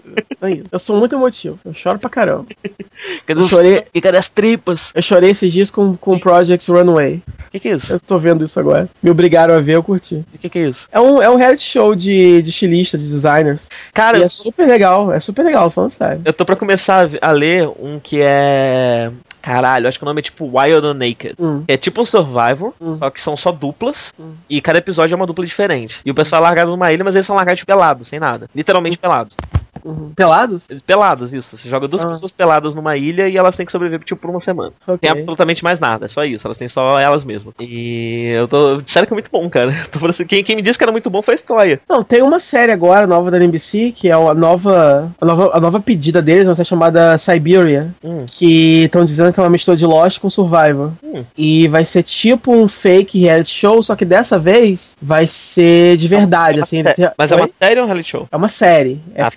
Entendi. Só que eles chamaram galera que trabalhou com Survivor, assim, editores e câmeras e diretores e tal, pra construir o programa como se fosse mesmo um reality show, entendeu? Entendi. Então a, a, a, formatação dele vai ser de reality show mesmo, vai ser a galera lá na. Como se fosse um Survivor mesmo, a galera pra sobreviver, aparentemente, só que dessa vez só que vai acontecer coisas, enfim, absurdas e talvez sobrenaturais, não sei. Aham. E, ma- mas assim, eles vão tentar fazer o máximo possível parecido com o reality show mesmo. Parece legal. Inclusive vai ter muita improvisação, etc. Aham. É, talvez seja mais legal do que aquela outra que tentaram fazer. É, esqueci o nome da série. Foi muito feio aquilo. Não sei qual é que você tá falando. É uma série que durou uma temporada só aí na temporada passada, que eu cheguei a ver alguns episódios e não, não rolou, não. Que é é uma série de filmagem encontrada, assim. Que Aham. um, cara, um cara sumia na Amazônia, e aí eles. Aí o filho dele e a mãe e uma equipe de filmagem vão pra gravar um documentário deles procurando o cara. E aí tem as coisas lá sobrenaturais que acontecem, mas enfim, a série passa. É aquele negócio, a série passa mais tempo justificando presença de câmera do que contando a história em si. Aham. E aí, quando isso. Eu vivo dizendo isso, quando isso acontece, acabou pra mim. A, a filmagem encontrada não é mais, né? Eu tô vendo aqui, Siberia já estreou. Já estreou, gente? Estreou em Me julho, avisa. 1 de julho. Como assim, Já velho? tem vários episódios, tem oito episódios já. Que isso? Eu não vi pra baixar. Como é que estreou? Ué, tá aqui, oito Tem- episódios. Wikipedia? Tem... Tá na Wiki aqui. Tá saindo ainda, vou ter 11 aparentemente. Ninguém tá falando disso, impossível, tá saindo, não tá repercutindo Tá porra aqui, saíram oito episódios. Gente, eu, eu vou, vou ver no Pirate Bay aqui se tem pra baixar. Siberia, Season 1, episódio 1. Metacritic deu 63 de 100. Ué? Metacritic tem- deu 63 de 100, Metacritic. Pior que tem mesmo. É, tá aí, Merda, mas não tem 620, por quê? sei lá. Ah, tem, mas, mas tá mal cidado pra caramba, não sei. Eu perdi minha conta do Torrent Elite, tem que, tem que tentar conseguir de novo. Tá aqui. Interessante, vou baixar. Parece que o trama é o seguinte: é. É um reality show, né? Nessa floresta na Sibéria. E. Começa a acontecer umas, umas paradas estranhas que, que são análogos a coisas que aconteceram 100 anos antes com os nativos da região. Aham. Um, é, num tal de evento Tunguska. Não sei qual é a dele. Mas aparentemente é um evento que existiu. Uhum. É isso mesmo. Foi uma explosão que aconteceu na, na região. Que eu não sei exatamente o que causou, porque o artigo é meio longo e não vai dar pra ficar lendo aqui. Uhum. Bem, Bom, então se eu soubesse, eu teria tentado ver. Então fica pra pró pro próximo mês que vem a gente fala se é bom ou não. uhum. Eu terminei de ver o Quest Girls, né? E aí? Ah, bosta. É aquilo não que eu falei. Aquilo mesmo, né? Aquela, Não- não é aquela merda mesmo. No final tem uma ação, né? Ela. ela a... Ih, caralho. Vai. Tudo bem? Sim. No final tem uma ação, a, a vilã lá assume uma forma. É, uma forma lá de, de demônios, começam a, a lutar e elas têm, têm uma série de transformação, que a roupa delas mudam, e aí quem é. Pegasus fica com asinha e tudo mais. E. Mas não, é bem ruimzinho, bem, bem, bem escoitinho. É, mas é, o review permanece o mesmo, eu tô só avisando que o Aham. final não trouxe nada mais, não, é a mesma coisa. Uhum. É aquilo mesmo que eu tinha dito. Mas fala aí de The o, Killing. o, e, o, e, o, e o lobo magrelinho, tô vendo aqui. O Lobo Magrelo, né, cara? Outra coisa que a DC O que você achou? tá ouvindo a respeito. Ah, tanto faz pra mim, na verdade. Eu, eu nunca. Eu, eu nunca. Eu, eu, eu- enfim, eu não, sou- eu não sou fã de, de personagem é, é, brutamontes, eu não tenho isso comigo. Então, eu, Não, pra mim, tanto faz. Eu entendo as críticas porque o Lobo é uma paródia de personagem. Sim, é, não, então. o- o- eu entendo porque você tá pegando um personagem que é uma coisa e você transforma ele em outra, na verdade. É, ele, ele é Você uma tá paródia mudando- de personagens brutamontes, e aí se você faz com que E- ele deixe de ser o brutamonte, logo ele deixa de ser uma paródia Não.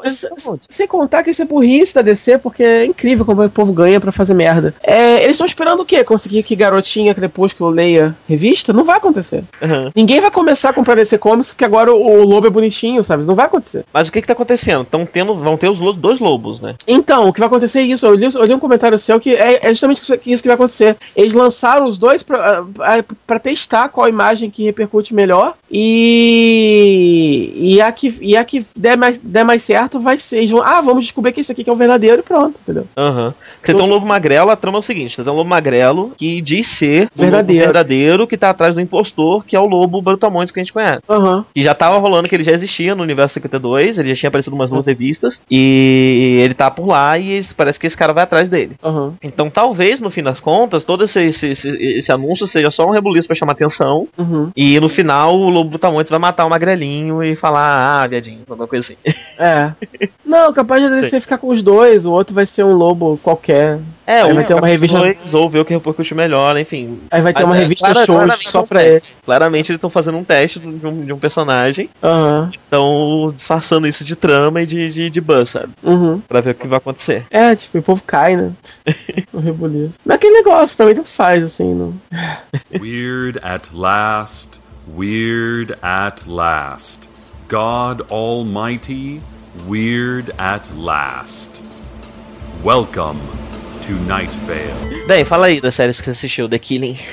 É, então, das poucas coisas que eu vi, eu comecei a ver a terceira temporada de The Killing, que encerrou há pouco tempo. The Killing tinha sido cancelado. Na segunda temporada, a emissora AMC fez um acordo lá com a Netflix. As duas que produziram essa temporada nova. Passou primeiro no AMC, depois foi exibido no Netflix. É, e aí eu tô vendo, eu não terminei ainda, então eu realmente não posso dizer sobre o final. O meu irmão viu tudo, ele disse que o final não é tão surpreendente assim, não, não sei o quê. É, mas é aquela coisa, né? É muito difícil você fazer um. Foi o que eu já tinha falado de Broadchurch também. É muito difícil você fazer um whodunit na televisão, porque você pode suspeitar de todo mundo. E aí? Alguém vai ser o assassino, né? Então, acaba que quem foi mesmo nunca é inteiramente surpreendente, mas o negócio é o como foi, ou como que a história é contada, né? Mas nesse caso parece que nem o como foi é tão legal assim. Só que assim mesmo, The Killing é uma série legal, assim, em termos de a produção, o clima, é tudo deprimente, é tudo denso, os personagens, a gente já curte eles, já tem uma conexão legal com eles, então a gente gosta, só de estar vendo eles de novo já é maneiro. E tem alguns personagens novos e alguns núcleos que eles fizeram que são muito interessantes. A minha, minha favorita, na verdade, essa temporada é uma, é uma sapatãozinha que arrumaram, uma mini Elizabeth Salander, muito legal. Deixa eu ver se tem foto dela por aqui. uma loli de sapatão chamada Bullet. Peraí. Bullet. Ah, uma Loli ela. É uma loli, filho. Quantos anos? Loli sapatãozinho. Ah, deve ter. Ele sapatãozinho. Deve ser. Deve, deve ser mais velha do que. Assim, deve ter uns 20 anos, 4 mas ela tem, assim, ela tem cara de uns 15. Aham. Entendeu? Vou te mostrar a foto dos, dos jovenzinhos. Ela é esse molequinho. Caraca, ca- cadê a foto grande, cacete? Isso me lembra a melhor expressão que eu já ouvi. Hum, Eu tava no trem, no Natal, ah, e aí, véspera de Natal, tinha um pessoal no trem também. uhum, É uma moça no telefone com uma criança e uma, eu acho que, eu acho que era irmã dela. uhum, E ela tava, pelo que a gente entendeu na conversa, que ela tava conversando alto no telefone, uhum, ela tava indo pro presídio é, visitar o marido que tava preso. uhum. Levar a criança pra visitar e tal. É, e aí ela tava lá falando, ah, prepara, prepara um beck, prepara um baseado aí, porque pra namorar tem que ter baseado. Que isso, gente? E não sei o que, tá falando várias coisas. Ah, E aí chegou uma hora que ela virou e falou: Cara, eu não entendo como que mulher consegue pegar tanta mulher. Isso é feitiçaria, isso com certeza é patifaria de sapatã. Eu vou lembrar pra sempre dessa expressão, patifaria de sapatã, é uma das melhores expressões que eu já ouvi. Sim. tá, né? tá, tô vendo aqui a foto da moça. Ah, é- ela, ela parece um pouco mais. Um pouco mais é, velha nessa foto aí, mas não, ela é bem baixinha, ela, tem, ela parece um molequinho. Ela de sapatãozinho parece um molequinho. Então eu descobri quem ela é aqui, peraí. É que eu não tô ela- pesquisando muito, falando expo. O no- no- no nome dela é Bex Taylor Claus. Mas ela, ela é. Ela é lésbica, ela, ela, ela não é trans. Ela é lésbica. Ela parece muito um menino mesmo. É, ela é uma, ela é uma caminhoneirinha. Uhum. Falando que ela vai entrar na segunda temporada de Arrow. É só. Não sei quantos anos ela tem, peraí. Cadê a idade dela, porra? Se for o bio. Nossa, ela, ela já tem 18. Olha. Droga, não é Loli. Eu sabia, é por isso que tem cena de beijo dela e tudo. Eles não. Eles não é, americano é corajoso desse jeito, não. Assim. Eles não iam contratar uma menina de verdade. Mas ela é muito bonitinha. Mas assim, ela é baixinha, ela- de menininha fica, fica uma criancinha. Uhum. é um núcleo que tem de, de umas crianças de rua. A série se passa em Seattle. Aí tem umas crianças de rua lá e tal. Ela faz parte desse núcleo dos revoltadinhos fugi, fugitivos de casa. E a amiga dela virou uma das vítimas e tal. E, enfim, a, a, a trama dela é legal. A, a, atriz é muito legal. Enfim, é, é, é, bem legal, assim, essa parte da, da história. Então é isso. O, o que acontece é o seguinte: a, o original. Lembra que eu falei da segunda temporada de, do, do Fobre Delsen lá? E o original é muito mais intrincado, assim. A, o, o a série dinamarquesa, ela é tipo um thriller mesmo, entendeu? Ela é um suspense que não te deixa respirar hora nenhuma e tem muitas reviravoltas e é uma trama mais, mais complexa, mais intrincada, mais cheia de personagens, todo mundo se conecta e não sei o quê. E aí no final a trama nem é tão complicada assim, mas tem todo um, várias camadas e tal. O que eu achei curioso nessa temporada de The Killing é que a, todo mundo acusou muito a segunda temporada de ser muito lenta, e aí eu imaginei que a terceira, bom, eu sabia que a terceira não ia seguir nenhuma história é, é, do original, essa é uma história deles mesmo. E eu pensei, bom, eles vão, eles vão pirar, né? Eles vão fazer uma coisa completamente 24 horas, assim, né? De ação sem parar pra poder compensar a lerdeza. Só que não, a temporada ainda é mais lenta do que a, do que a segunda. Então, de repente, cara, tipo, a, a, criadora dessa série tá muito revoltada. Tá tipo assim, cara, é isso que eu quero contar, entendam? Uhum. Entendeu? Gostem de qualquer jeito.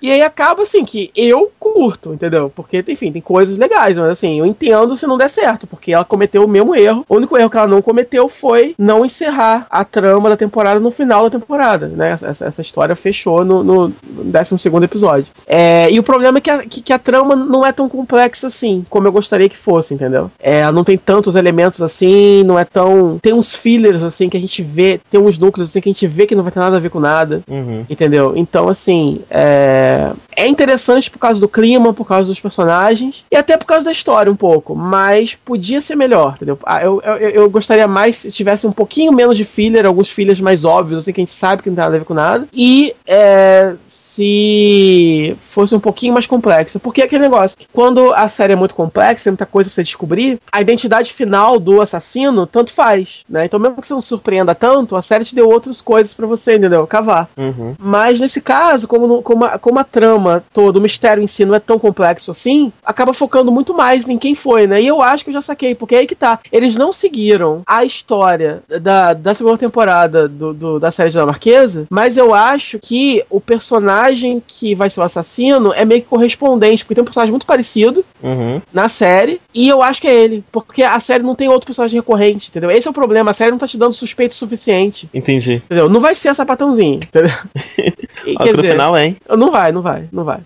E aí não, não vai ser os dois heróis. E, e, fora, e fora esse núcleo principal, tem um núcleo lá que também eu sei que não vai ser. Que tem um núcleo lá de um cara que tá na cadeia, que foi um cara que foi preso justamente por esses crimes que eles estão investigando. Então não vai ser ele, porque o cara já, já é o, o, o acusado que estão tentando inocentar. Então hum. já não vai ser ele também. Quer dizer, o, os únicos personagens recorrentes que sobram, né? É, da, enfim, já saquei. Então, assim, já quero fazer uma história diferente, podiam pelo menos ter feito disfarçado melhor o suspeito para quem assistiu, né? O outro. Uhum. Mas enfim, vale. Ainda vale a pena assistir. Nem li para saber como é que foi a audiência, se vai ter mais uma série ou não. É, tomara que tenha. O cara que faz essa série é o, é o Robocop do Padilha, né? Ah, é? O que faz o parceiro, o, um dos dois protagonistas. O personagem dele, é, enfim, é, enfim. Quase que eu vou ter o spoiler. Eu, eu, ia perguntar se ele é um bom ator, mas não precisa ser um bom ator fazer o Robocop, né? Assim, pro, pro Holder, que é o personagem dele, ele, ele é ótimo, assim. Ele, ele é um policial, enfim, jovem da rua, malucão. Pra isso ele faz bem. Agora, se ele vai ser um bom Robocop, só Deus sabe. Eu, só, eu nunca vi mais nada dele. Uhum. É, eu achei curiosa a escolha dele. Eu não consigo imaginar ele ainda como Robocop, não. Eu só imagino ele fazendo o Holder. Eu não sei, eu não imaginei fazer outra coisa ainda, então. É... E Dexter? É, Dexter é a última temporada, só que eu tô atrasado alguns episódios, não sei ainda se tá bom ou não. Uh... Quem que eu vi falando que essa última temporada de Dexter foi tipo a melhor e tal? A cara melhor não foi, não. Eu vi alguém comentando. Impossível, isso. não. Isso aí é querer muito. É, Dexter, infelizmente, é, sofreu um problema irreversível quando a, quando a. Como é que é o nome? Melissa, sei lá o quê. A roteirista de Crepúsculo. Ela é uma ótima escritora, acredite. ela era showrunner de Dexter. Ah. E ela ela é, foi a, a head writer lá, ela e outro cara lá, um produtor executivo lá. Eles foram até a quinta temporada. Quinta não, até a quarta, né? E a quarta foi a melhor de todas até hoje, né? Ninguém superou a quarta. E aí eles fizeram assim, o melhor deles foi caíram fora. E desde então, aí, aí você teve uma quinta temporada que foi legal por um lado, mas foi muito broxante, muito lenta, muito estranha. Aí a partir da sexta, você tem. Aí assumiu. A, a, a, o showrunner que assumiu, que fez a quarta, saiu para promoveram um cara lá que já tava na produção.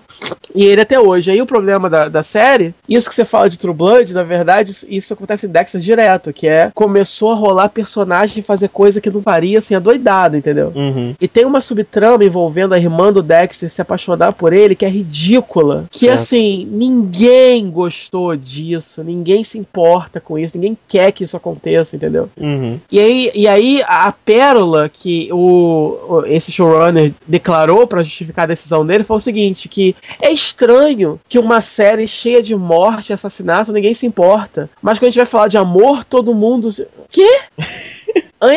Você tá falando isso mesmo? Tipo, é sério isso? Entendeu? Mas como que pode ter incesto e ser ruim? Porque não tem nada a ver com a personagem, né, cara? Do nada, entendi. ela descobre. Nada a ver, do nada, do nada. Ah, porque isso é uma coisa que nós já discutimos desde a segunda temporada. Mentira, nu- nunca teve um indício, entendeu? Uhum. E por quê? E, não, e, e por quê? Porque no final das contas, a, a Debbie, que é a, a irmã do Dexter, que é a mulher dele na vida real, né? Foi mulher dele na vida real. É. Já se divorciaram. Ela é a personagem muito próxima dele, é a única família, assim, que ele tem e tal, não sei o que, é muito querida pelos fãs. E aí a gente sabia que eventualmente ela ia descobrir a verdade sobre o Dexter. Uhum. E aí o que acontece foi o seguinte: os roteiristas eles parecem pensar que o fato dela ter um amor de irmã muito grande por ele não justifica ela fazer vista grossa pros, pros, pros assassinatos, entendeu? Uhum. Ou então que não seria tão impactante assim ela descobrir a verdade sendo só a irmã. Então Uhum. eles inventaram um amor a mais pra meio que dizer assim que agora sim vai ser chocante, que agora ela é apaixonada por ele, entendeu? Entendi. Então, esse aspecto, esse raciocínio por trás é que eu acho podre, entendeu? É podre. Tanto que, tanto que esse diálogo ele é dito, porque o Dexter fica conversando com, com uma projeção do pai dele que morreu e tal, que é a esquizofrenia dele lá,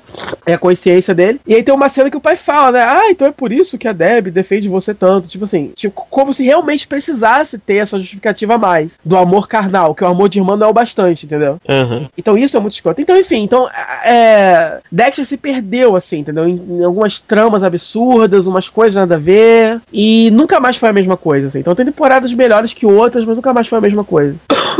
Isso posto, a última temporada realmente, comparado com, a- com as mais recentes, t- tem sido realmente a melhor. Porque introduziu os conceitos legais e o que eles estão voltando a fazer com a personagem da Deb é interessante, o próprio Dexter, beleza. Só que é, eu tô quatro episódios atrás, então eu não sei que, que- se, se realmente a série tá caminhando por um fim. O que eu tô lendo por aí é que a série não, não, não parece que é a última temporada mesmo, entendeu? Mas é a última temporada? É a última, mas meio que não parece, assim, tipo, ele tá lidando com, com aquela, tipo assim, uma trama da temporada, assim, um filler gigante, mas assim, a- as questões que a série deveria estar começando a lidar, não tá lidando ainda. Uhum. Então o povo, de- eles vão fazer o quê? No último episódio vai ser tudo corrido? Tipo, o povo vai começando a ficar com medo de que não seja um final satisfatório, assim, emocionalmente satisfatório, porque é, eles eram pra estar chutando balde, assim, já e não estão ainda. Tá parecendo Uhum. só uma trama fechada de uma temporada normal, entendeu? Talvez, talvez, assim, anunciaram como a última, talvez eles queiram fazer talvez mais uma, assim, não sei.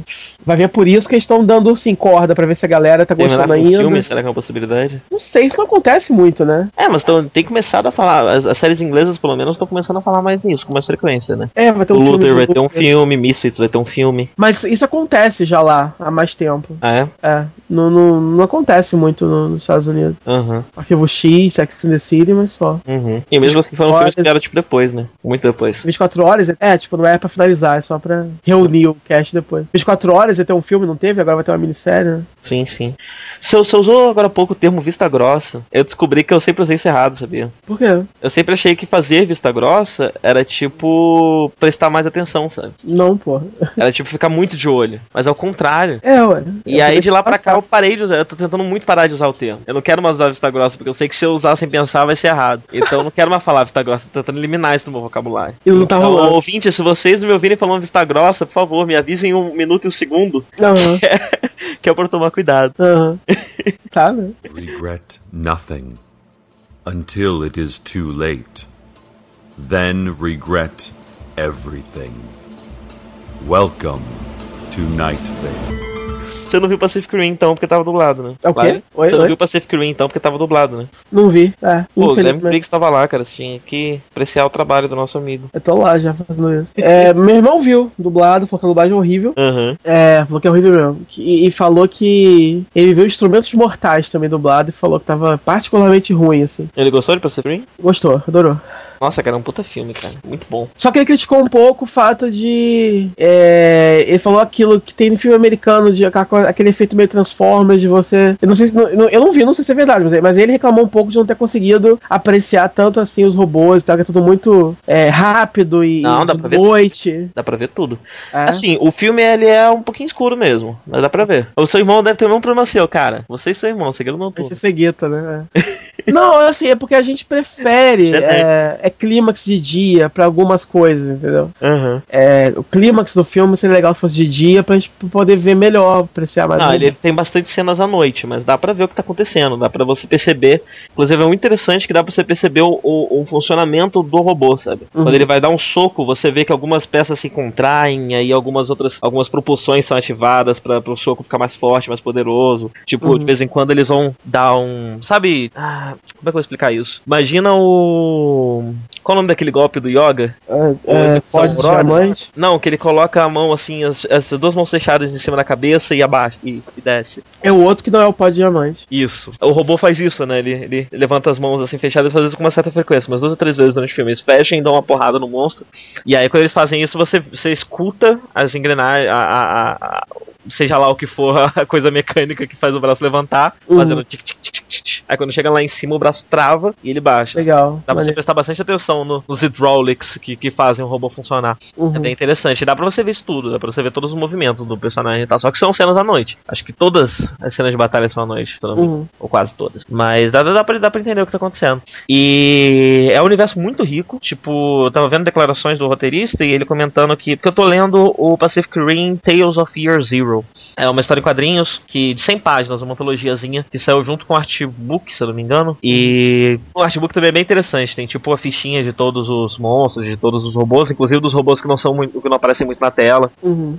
E essa revista ela conta histórias do porque do, do, do primeiro ano, né? Uhum. Porque no, no filme já tá rolando essas lutas de kaiju com monstro há mais de 10 anos, mais ou menos. E conta histórias de vários momentos desses 10 anos e explica o melhor detalhe de alguns personagens. É uma, uma jornalista que tá fazendo uma, uma, uma matéria sobre os Jägers, Uhum. robôs, né? E ela tá coletando entrevistas com personagens, esses personagens são alguns são personagens do filme, ou pessoas relacionadas a personagens do filme e tudo mais. Mas aí no início tem, uma, tem um texto do, do roteirista da, do filme, porque, se eu não me engano, o roteiro dos quadrinhos é do mesmo cara que fez o roteiro do filme. Uhum. E ele comenta que o filme é uma história isolada de um universo que pode ter zilhões de histórias pra serem contadas, e realmente tem. Uhum. Começo do filme você tem uma montagem assim, de uns 10 minutos que dá um resumo de tudo que aconteceu nesses 10 anos e tem espaço ali pra você fazer muita coisa. E com os próprios personagens você pode fazer muita coisa, você pode contar muitas histórias, sabe? Eu tô Uhum. esperando a revista mensal de Pacific Rim, que, que, que tem que sair, sabe? Tem que, ter, tem que ter uns quadrinhos mensais, tem que ter alguma coisa. um- Cadê a, cadê a IDW?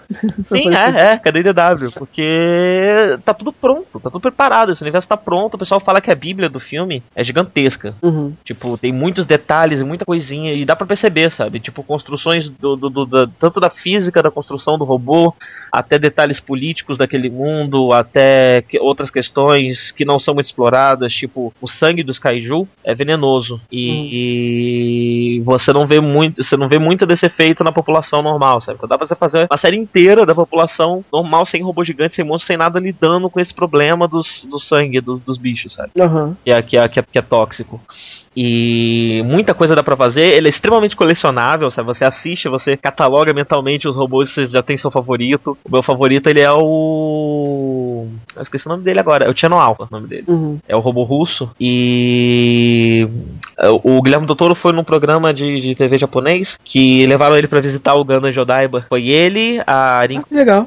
né, que faz a. Esqueci o nome, qual é o nome da personagem da Rinkodri? A Mako. E a menininha que faz a Mako criança. Eles estão aparecendo, tão, eles estão participando, de, a- as duas especialmente, estão participando de vários programas japoneses, porque o, o filme estourou loucamente na Ásia, obviamente. E ele comenta que o, o Cherno Alpha foi baseado no, no Zaku de Gundam, que é o, o, principal robô usado pela, pelos inimigos do, do Gundam 0079. Ele é verde igual, aí depois, depois eu vi o filme, o filme de novo e realmente o corpo é muito parecido, sabe? A cabeça dele é tipo um, um reator nuclear. Uhum. É, mas o corpo dele é extremamente parecido com, com o Zaco. E então tem muitos desses detalhes, muitas referências, tem muita gente compara imediatamente com Evangelion, né? Porque Uhum. são monstros gigantes vindos do espaço, que a Terra construiu robôs para lutar com esses monstros gigantes vindos do espaço. E aí você tem o fato de você ter dois pilotos, você sabe que tem, são dois pilotos? Chegou a ver algo sobre isso não? Sei, é, eu vi as fotos. Então. São sempre dois pilotos porque um piloto uhum. não estava conseguindo aguentar a carga neural necessária para comandar o, o, bicho. Então um cuida do hemisfério direito e o outro cuida do hemisfério esquerdo. E isso lembra muito aquele episódio de, de Evangelion que o, o Shin e a Asuka tem que sincronizar o. Sabe? Eles têm que sincronizar os movimentos deles pra. Aham, uhum, aquela dancinha. O, episódio da dança. Uhum. Então lembra muito, né? Porque a ideia é a seguinte: quando, quando os dois pilotos estão conectados, um tem acesso a todas as coisas da mente do outro. Uhum. E se eles têm se eles têm um nível de sincronia maior, quanto maior o nível de sincronia, melhor eles, pilotam. Sabe? Então acontece muito, sei lá, o, o, primeiro Jäger, um dos primeiros Jäger, que é o Romeo Blue, quem dirige ele são dois irmãos gêmeos. É, tem um outro robô que é um pai e um filho. E, então são sempre pessoas que têm alguma espécie de conexão ou que têm uma possibilidade de desenvolver essa conexão, que é o caso do, do da Mako com o protagonista. O protagonista ele pilotava com o irmão dele e ele perdeu o irmão e ele, enfim, ele tem que procurar um, um parceiro novo. Enfim, o filme, o filme tem muita coisa interessante desse sentido. Ele tem muita coisa interessante em outros sentidos que ele usa muito vários clichêzinhos, é, tipo o pai muito preocupado com a filha, o essa coisa mesmo da conexão e tudo mais que dava para levar para um lado que ele não leva. Então, por exemplo, o, os dois personagens principais, os dois protagonistas, são um homem e uma mulher e eles estão nessa situação, né? Eles são pilotos do mesmo robô e eles têm essa conexão neural, mas em momento nenhum o filme desenvolve isso para um relacionamento relacionamento amoroso. É, ele, ele, dá algumas dicas de talvez um interesse ne é, dela nele, mas não, eles, eles, não são um casal. No final não tem beijo, sabe? Uhum. E outra coisa, o pai e a filha ser um, um, um caso de, de um, pai adotivo, de uma filha japonesa e um pai negro. Uhum. Então ele mexe muito do, com, com, com, Ele usa esses tropes comuns, esses uhum. comuns, mas subverte ele com algumas coisas que não são comuns, sabe? Uhum. Não são comuns. Porque assim, o protagonista, o, o, quem tecnicamente é o protagonista é um cara, mas a história é toda sobre ela. Uhum. É, a trama dele se fecha no começo do filme e depois passa a ser tudo sobre ela. E sobre ela e sobre o pai dela, né? Que é o Penta, que eu acho que é o, o Griselba. E. Então isso é bem interessante, sabe? Você, você tem um filme que no fim das contas é sobre uma mulher, mesmo que você use um protagonista masculino para fingir que não. Uhum. E ele faz essa, essa série de. Ele tem uma série de ousa... pequenas ousadias que todo mundo diz que estragariam um filme, que não que impediriam um filme de ser vendido, uhum. mas faz assim mesmo, sabe? E tá aí estourando mundialmente. E isso também é muito interessante. Tava pensando muito sobre isso. Sobre como você tem Hollywood produzindo um filme que tá dando mais dinheiro até fora do, dos Estados Unidos do que dentro dos Estados Unidos. É, não foi tão bem assim. Né? Mas o mercado asiático. O mercado tá americano. grana fudida. É. Tendo muito na Ásia inteira. E me faz pensar, sabe? O que, que impede Hollywood de fazer filmes que são voltados para públicos que não são público local? É. Né? É, o problema, assim, no final das contas, não é, não é tão lucrativo, assim, para eles como. O filme tem que ser mais. Assim, um filme feito para ser lançado overseas é, tem que ser mais barato. Mais gente, né? Tem dinheiro que precisa ser investido em mais coisas. Então é, tipo, não é o, di é, o dinheiro todo que tá, que tá ganhando lá fora não vai chegar na mão do, né, do, do estúdio totalmente, porque tem o dinheiro do, enfim, do, do, do, do distribuidor daquele país e tal. Uhum. Ele vai ganhar uma porcentagem daquilo. Então, um filme que eles façam realmente é, é focado só no, no exterior, é, teria que ser mais barato. Assim, tipo, o mercado exterior, com certeza, hoje em dia, é um mercado essencial para eles. Uhum. Né? Eles não fazem mais filme nenhum desconsiderando funcionando. Mas é, também não pode ser só uhum. para eles. É, eu, Tem que eu... dar certo ainda.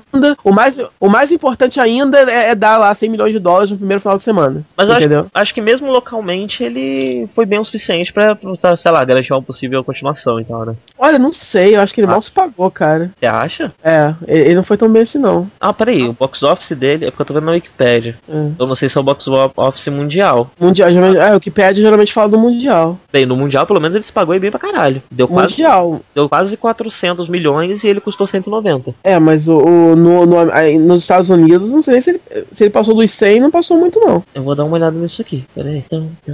A música é muito boa, a trilha sonora toda é muito boa. Uhum. Se eu não me engano, quem fez foi o mesmo cara que fez a trilha de Lost. Ou não, não sei. Não sei se estou falando bobagem. Mas ela é, ela é muito marcante. E, tipo, tem, tem, tem um tema que toca sempre nas, nas batalhas com robô que poderia ser, sei lá, o tema de abertura do desenho animado. Fica na sua uhum. cabeça você relaciona diretamente com, com, com o negócio. É uma pena, eu queria muito ver esse filme no cinema. Olha, vale, vale, vale muito a pena ver no cinema sim. É, não, é, não é como o Até mesmo por ele ter muitas cenas à no- à noite e tudo mais, ele não é tão. Aqui, o doméstico deu quase 100 mi- milhões 99, 378. Uma pena. Ele realmente não se pagou. Mas. É, diz que. Mas também ele gerou uma grana fodida. Se eu não me engano, eu não sei se foi esse filme que, que estreou junto com Gente Grande 2, sabe? Aham. E Gente Grande 2 deu uma, uma fortuna absurda. É porque. E, aí, e aí todo mundo morre um pouquinho por dentro, né? É que no Ocidente você tem uma. Especialmente no- na América, você vê isso aqui no Brasil e você vê isso no- no- nos Estados Unidos, rola uma certa oserija por robô gigante, né? Uhum. Tipo, ah, eu não gosto de anime de robô gigante. Você já viu algum, não? Ou sei lá, É. eu só gosto de. O único anime de robô gigante que eu gosto é Evangelion. Nunca vi mais nenhum também. É, e é por Tem. isso que o mundo comparou Pacific Rim com Evangelion, porque ninguém viu outro anime de mecha na vida. Sim, então rola esse, esse, esse, esse preconceito gratuito com, com É. robô gigante. Então talvez por isso que. E por Eu- que Transformers tem o passe livre? É verdade, né? É verdade. Mas talvez por isso que Transformers, os filmes Transformers sejam do, do jeito que são, né? É, com muita piadinha, com muita coisa zoada. Pra E eles não, são, eles não são tão gigantes assim, né? Vai ver o tamanho do robô que influencia. É, os Jäger tem. Eles são do tamanho dos Evas, né? Que são grandes pra um. Pra um... Mesmo. É, Transformers tem a coisa dos carros e a coisa da, da mulher gostosa, quer dizer, uma coisa mais, Sim, mais sim. acessível pro povão. É, os Jägers eles têm tipo 100 metros, eles são gigantes, enormes. Uhum. Eles são o tamanho Godzilla. Uhum. Mas, mas enfim, é... ainda tô esperando o universo expandido, teve só esse quadrinho. Enfim, mesmo- eu, mesmo eu, eu- assim que tiver um, assim que tiver um tempo, eu talvez viaje pra assistir, mas eu espero que continue em cartaz aí mais um pouco. O problema é que deve estar saindo já, provavelmente. Não, aqui, aqui, aqui em São Paulo saiu, já, tá, já quase não tá passando em cinema nenhum mais. É, não vai rolar, eu acho. Ah, então. duas semanas já começou a sair tudo de cartaz. Aqui Porque também. tem isso também, né? Por algum motivo misterioso, quando o filme não dá muito certo nos Estados Unidos, não dá aqui também. Pois é, pois é. Eu, eu, eu não sei que que acontece. Por quê? Que, que fenômeno é esse? É, no caso do Pacific Rim, como eu falei, né? A mesma cultura de preconceito com robôs gigantes que, que, que os, os americanos têm, a gente também tem. Não, que por exemplo, Eu acho que na é, Europa quando, talvez seja um pouco por mais exemplo, quando, quando o Marley e eu saiu, Uhum, foi, foi fez um sucesso assim surpreendente, né? aham. Porque vai, é só um filme de cachorro, tipo, por que que fez tanto sucesso assim? Tipo, virou uma mania, né? Porra, mó público. Aí quando eu fui aqui, eu nem ia ver, né? Aí, tipo, porra, estão falando tanto, ah, tô dizendo que não é bem um filme de cachorro, é tipo um drama, beleza, vamos lá assistir. Aí quando eu fui, quando eu cheguei no cinema aqui pra assistir, tava lotado. Então, assim, essa galera não tá na internet pesquisando pra saber o filme que deu certo lá fora ou não, entendeu? Aham, Então, realmente, a, me- a mente funciona na mesma frequência. aham. O, o, o que quer que tenha naquele cartaz de Marley e eu, que, que animou a galera americana a ir ver, animou o brasileiro também. A galera bate o olho naquele cachorro e eu preciso ver isso agora. Entendeu? Não sei explicar. Mas eu ainda tô esperando, mesmo que não tenha um filme, que tenha pelo menos um universo expandido. Os quadrinhos, as novels. Tem uma novelização do, do filme, que parece interessante. Uhum. Tem uns dados a mais e tal. Aí um outro filme que eu assisti, esse já não foi no cinema, foi o Spring Breakers. Ah, louco pra ver isso. É o, o filme da. É o Breaking Bad da Selena Gomez e da Vanessa Hudgens. Porque, aliás, é- assim, eu vou falar que eu tava louco pra ver esse, enfim, por, por outros motivos. Eu gosto de filminho com esse climinha assim. Mas por que diabos você viu? E eu não sei, cara. Não sei. Não é, não é tipo, é tipo uma escolha muito típica sua. Eu não sei, eu não sei exatamente por quê. eu passei. Eu, eu gosto, eu gosto das cores dele, né? Todas as imagens promocionais dele são muito coloridas. Aham. E eu tava vendo que algumas pessoas chamam isso de neo-noir. Hum, Você ter, você ter uma, uma estética parecida com o noir, mas ao invés de você ter o preto e branco, você preenche o preto e branco com cores muito vibrantes. hum. E. E. Mas enfim, eu, eu não sei exatamente por quê. E foi bem rápido, assim, sabe? Deu, bateu vontade assim, eu baixei e assisti. Acho que por saber que se eu não assistisse naquela hora, eu não ia assistir nunca. Mas você gostou? E gostei, ele é bem interessante. Ele, ele, ele tem. Ele tem. Eu falei que ele é o Breaking Bad da- das duas, né? Mas ele tem esse quê de Breaking Bad mesmo. Hum. A ideia são, são quatro amigas que querem ir pro, pro Spring Break, num lugar específico que eu não lembro qual é. Hum. Mas enfim, que tem lá um monte de gente, um monte de, todo o elenco do, do, do Jesse Shore na praia, bebendo, se pegando e tal. Uhum. E elas querem muito estar lá. Só que elas precisam de dinheiro, elas estão juntando dinheiro pra isso. Quando chega na hora, elas vão contar o dinheiro e não tem dinheiro suficiente. ah. E elas começam a pensar em como fazer isso. E elas resolvem assaltar uma- um, um restaurante. Elas assaltam o restaurante vão. é, Parece que eu tô contando demais, mas não tô não. Quando elas chegam lá, ela- elas são presas por- pela festa, elas estavam fazendo muita bagunça na festa, tinha consumo de drogas na festa, a polícia levou todo mundo pra cadeia. E o James Franco tirou elas da cadeia. Hum. O James Franco é um, é um gangster que tem, usa aquela dentadura metálica e tal. E a partir daí o filme passa a ser o, o- o Breaking Bad dessas meninas. Algumas vão embora, outras ficam. E elas vão entrando mais fundo na vida do crime. Porque era pra ser só um. um- um- elas queriam ser- ir só pela festa e tal. Elas começam começam a ir mergulhando no crime, e enfim, isso, isso vai seguindo até culminar. Oi. culminar numa situação específica. É. É, muito, é bem interessante o filme. Ele tem, ele tem esse, esse- essa estética linda, né? Ele é sempre muito bonito, muito vibrante. Ele, te- ele tem aquele, aquele. Eu não sei explicar muito bem, mas é aquela sensação de que tá tudo meio. meio- não nublado, mas tudo meio fora de foco. Aham. Tipo, um clima meio de so- sonho, sabe? Ele tem uma. É uma fotografia, eu costumo falar, parece Instagram. É, É, sim. é um, fi- é um sim. é um- é um filme todo passado no Instagram e postado na internet. É, mas pa- parece meio, meio- Sempre que você tá meio tonto, meio que quase desmaiando o tempo todo, meio assim, aham. sabe? E, e por ser na praia e ter muito sol, você consegue sentir o calor, aquele, aquele cheiro de maresia, de calor, sabe? Uhum. De, de, de calor na pele. Você consegue sentir. Isso passa muito bem na fotografia. Legal. E. Mas é, é um filme bem interessante, especialmente por você ter. Você ter um elenco praticamente formado por, por, por- meninas, é interessante, não só por mulheres, mas por mulheres jovens. E. E você ter elas nessa posição de, de assumindo o poder. Mesmo que esse poder seja um poder ilegal, delas assumindo esse poder. Não, é só, é só, só legal pra ver a- a- as duas princesinhas lá da Disney, da, É, sim. da Nickelodeon, sei lá, E- é, virando mulherzinha. Ele é extremamente fetichista com o corpo delas, não só com as duas, mas com as outras, sabe? Uhum. Tem. Tem umas cenas que você fica até um pouco incomodado. Você você fica até meio assim, sabe? Que tem ela- elas brincando. é, elas brincando tipo num corredor e elas deitam no chão e colocam as pernas pro alto e tem uns closes bem grandes no meio das pernas delas, sabe? Uns troços que. você, Hã? você, você vê anime é tempo demais pra ficar chocado com essas coisas. É, mas então, e, e apesar de, de, obviamente servir como fanservice, Uhum. ele também tem essa coisa do, do, do, do Breaking Bad usando o, o status das atrizes que estão ali, sabe? Uhum. Então, nossa, você fazer isso com uma atriz da Disney, você tá, você tá transgredindo a imagem dela, você tá quebrando a imagem dela também. Uhum. E tem uma cena muito boa, tem uma cena incrível, assim, que Ah. que, que, que acontece? James Franco tá mostrando pra ela as armas que ele Uhum. tem no quarto dele.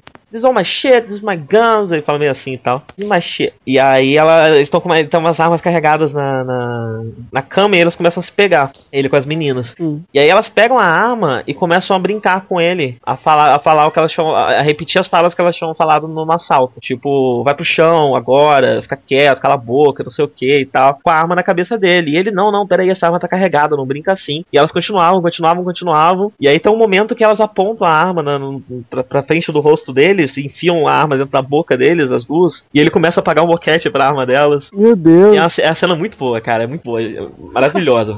Vale a pena ver o filme só por essa cena. Meu Deus.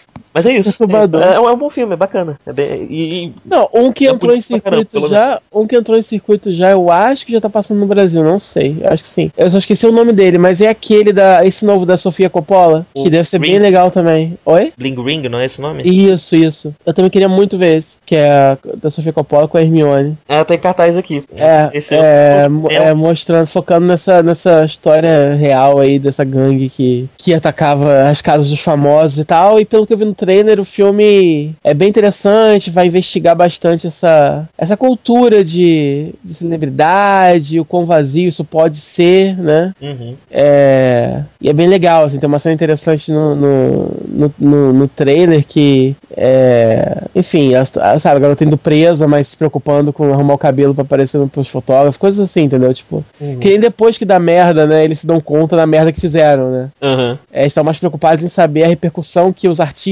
das casas invadidas, né, o que, que eles acharam do que. E. Enfim, é legal. Deve ser legal, não só porque é baseado numa, numa história real, mas porque tem a Hermione, então tudo com ela vale a pena assistir, porque ela é linda. Uhum. E talentosa também, mas enfim, ela é linda. E, e porque é da Sofia Coppola, é uma, é uma grande diretora. Enfim, eu tô, tô muito querendo muito ver esse filme, assim, não vai passar aqui nunca, né? Uhum. Mas aí vai ser difícil. Aí deve estar difícil achar um cinema passando. É, não, tem muito mesmo, não. É. Tem muito mesmo. É, mas de repente eu vejo aí, de repente. The policeman in that intersection is not directing traffic. He's coding an urgent message to all of us. Welcome to Night Vale. Tony Não. Rock, hein? Baixo mesmo. É, outra coisa que eu comecei a assistir também e não terminei, foi Tony Rock. Tony Rock é outra coisa que, que, que, eu, que eu tenho tido vontade repentinas de assistir, mas ainda Não, não, tinha, comecei. tinha, tinha- tem duas séries, tem duas comédias que estão no ar desde sempre, que estão sempre ganhando prêmio, todo mundo assiste, menos eu, que é Modern Family e Tony Rock. Uhum. E ambas estão na minha fila eterna. Por que, que Tony Rock foi primeiro? Porque, porque tem no Netflix. Tem no Netflix e é da mesma emissora de Community, né? Que é É. de é. Community, Parks and Recreations, The Office. É. E porque a Cotina Fey, ela é o máximo, adoro ela. E eu fiquei, porra, eu tenho uma dose, sabe? Vários, várias coisas com a Cotina Fey, por que, que eu não tô assistindo isso há mais tempo, né? Aham. É. Enfim, podia muito ter Modern Family no Netflix, não tem, não sei porquê. Uhum. É. Não tem nem no, no gringo, assim, não tem nos dois. Facilitaria muito minha vida.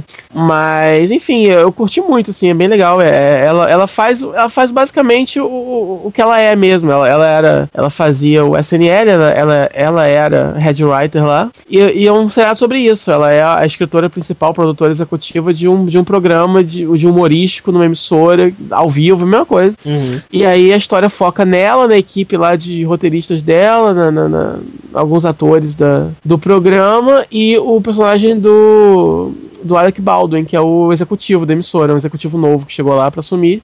E assim, não, não são, é, não é nada muito único não, sabe? Porque você ter comédia que faz piada com as burocracias de uma emissora de TV, você já tem isso, né? É, o executivo que é o cara que se acha, que na verdade é um burrão que não entende porra nenhuma de nada, já, já tem isso. Ela que é uma, uma figura meio é, parece o Woody Allen de saias, assim, sabe? Porque ela é a, a insegura e tal. Também é, é um arquétipo que existe, mas por algum motivo a série funciona, é gostoso de ver. O roteiro é inteligente, é esperto, o humor é bem, bem rápido. É enfim, eles conseguem aproveitar bem as situações, os atores são todos muito bons, é a Atina Fey é muito boa. Então, por, por conta disso tudo, você compra a história. Daí quando. E aquele negócio, quando você compra uma história, ela pode ser a mais clichê de todas que você vai curtir, né? Aham. Então é isso, tipo assim, não é nada único, mas. Mas é muito legal assim mesmo. Acabou, né? Acabou agora, em 2013, não foi? Eu acho que foi a última temporada agora. É, acabou É. agora. Teve três episódios só a última temporada, eu tô vendo. Começou em 2006. É. Eu, eu tô na metade dessa primeira temporada, enfim, tô curtindo bastante. É bem divertido você ver os episódios assim, bem rápido, assim, você vai vendo um atrás do outro, eles não são nem um pouco cansativos nem nada. Aham. E, enfim, é bem legal. Mas o que, que você viu? O Kit ou Delicinha? Eu não vi nada, eu acho. Não, tem mais um aqui, tem Portlandia. É, não temos o que falar, é a mesma coisa, né? A terceira, eu vi a terceira temporada, vale a pena. O Diego, o mais legal de Portland, o Diego trouxe pra mim do, do estrangeiro um guia turístico de Portland, do seriado. Legal. Então é um livro, Portlandia, com guia turístico, e é muito legal, assim, tem, tem, tem umas receitas veganas no meio, sabe? tem uns panfletos, umas coisas de casas noturnas, entendeu? Muito bom. É muito legal mesmo, assim, ó. Tem, olha lá, tem, tem um. É, é parques pra você levar seu cachorro pra passear. ó. É, é, lu- lugares que parecem. É, lugares pra você morar que parece é, sótão assim de artista, entendeu? Aham. Pra você causar lá. Onde você pode comprar sapatos horrorosos aqui, ó. é bem legal o negócio. Tem Bacana. mapa pra você andar de bicicleta lá, tem que ser de bicicleta. Tem coisas, tem coisas de verdade mesmo, assim, tipo assim, o guia dos, dos melhores DJs e tal. Só que tudo tem essa, essa parada de. Essa, essa ironia por trás, né? Aham. Aqui, é, co- como é que você faz pra pedir galinha? Como é que você faz pra pedir galinha? é. Como que você faz pra pedir galinha? Ó, é. Ordering chicken. Aí se, se- tem- aí você pergunta, ela, ela, ela é local, ela é aqui da região? A pergunta for não, você vai embora. É, co- começa uma petição online pra destruir a reputação do, do restaurante, a menos que eles mudem a sua política criminosa com relação ao reino animal. Muito bom. Aí se a pergunta for sim, é local, aí vai pra segunda opção, que é o tipo de dieta que a galinha. Mas isso aqui é baseado no- nos episódios. No primeiro episódio tem isso. Hum. Eles vão pedir comida e tal, e ficam perguntando a história da galinha, se ela é bem cuidada, como é que é o nome dela. aí eles vão visitar a fazenda onde, ela, onde a galinha foi criada. Enfim, é, é, é- continua sendo uma série, uma das mais inteligentes, assim. É. Essa sim tem um humor bem único e tal. Não, não, não tem outra igual. Na TV americana, pelo menos, não tem. E a terceira temporada mantém, assim, o, o, o padrão e tal. Bem legal. Umas coisas bem nonsense, assim, bem maneiro. E é incrível como eles não perdem a ideia. Mas que eles não ficam sem assunto. Que é só os dois que escrevem, né? Os dois e mais duas pessoas, eu acho. É uma produção bem pequena, né? Bem barata. Uhum. Quantos episódios tem essa temporada? 13? 10, eu acho. Dez, 10, 12. Uma coisa assim. É só curtinho. 11. Essa última teve 10, eu acho. Bananas are hardly that slippery. But watch your step anyway. Welcome to Night Vale. Não, tô jogando Saints Row 4. O quê? Tô jogando Saints Row 4. Isso é bom? E isso é bom, isso é bom. Eu- Já, já teve três dias, os três são bons também? Já teve três, eu joguei só o terceiro. Ah, sim. Eu joguei um e o dois. Mas. Eu acho que eu acho que o 1 é clássico, entendeu? Eu acho que estragou tudo, eu acho que eles não sabem mais porque eles estão querendo fazer. Não, pelo contrário, na verdade. É a opinião, não é a opinião normal que eu posso dar sem perigo, que vai, vai valer pra qualquer número 4 de qualquer jogo. Porque eu sei o seguinte, o primeiro ele era. O primeiro Saints Row, aparentemente, ele era um jogo um pouco mais sério, ele é tipo um GTA. Aham. É. sobre grandes. Deixa eu terminar essa acabar, que senão eu abafo meu som. Ah, vai. Sobre. Porra. com, com- sobre gangues, brigas de gangues e tudo mais. Ah, o segundo, pelo que eu sei, começou a botar um pezinho mais na comédia.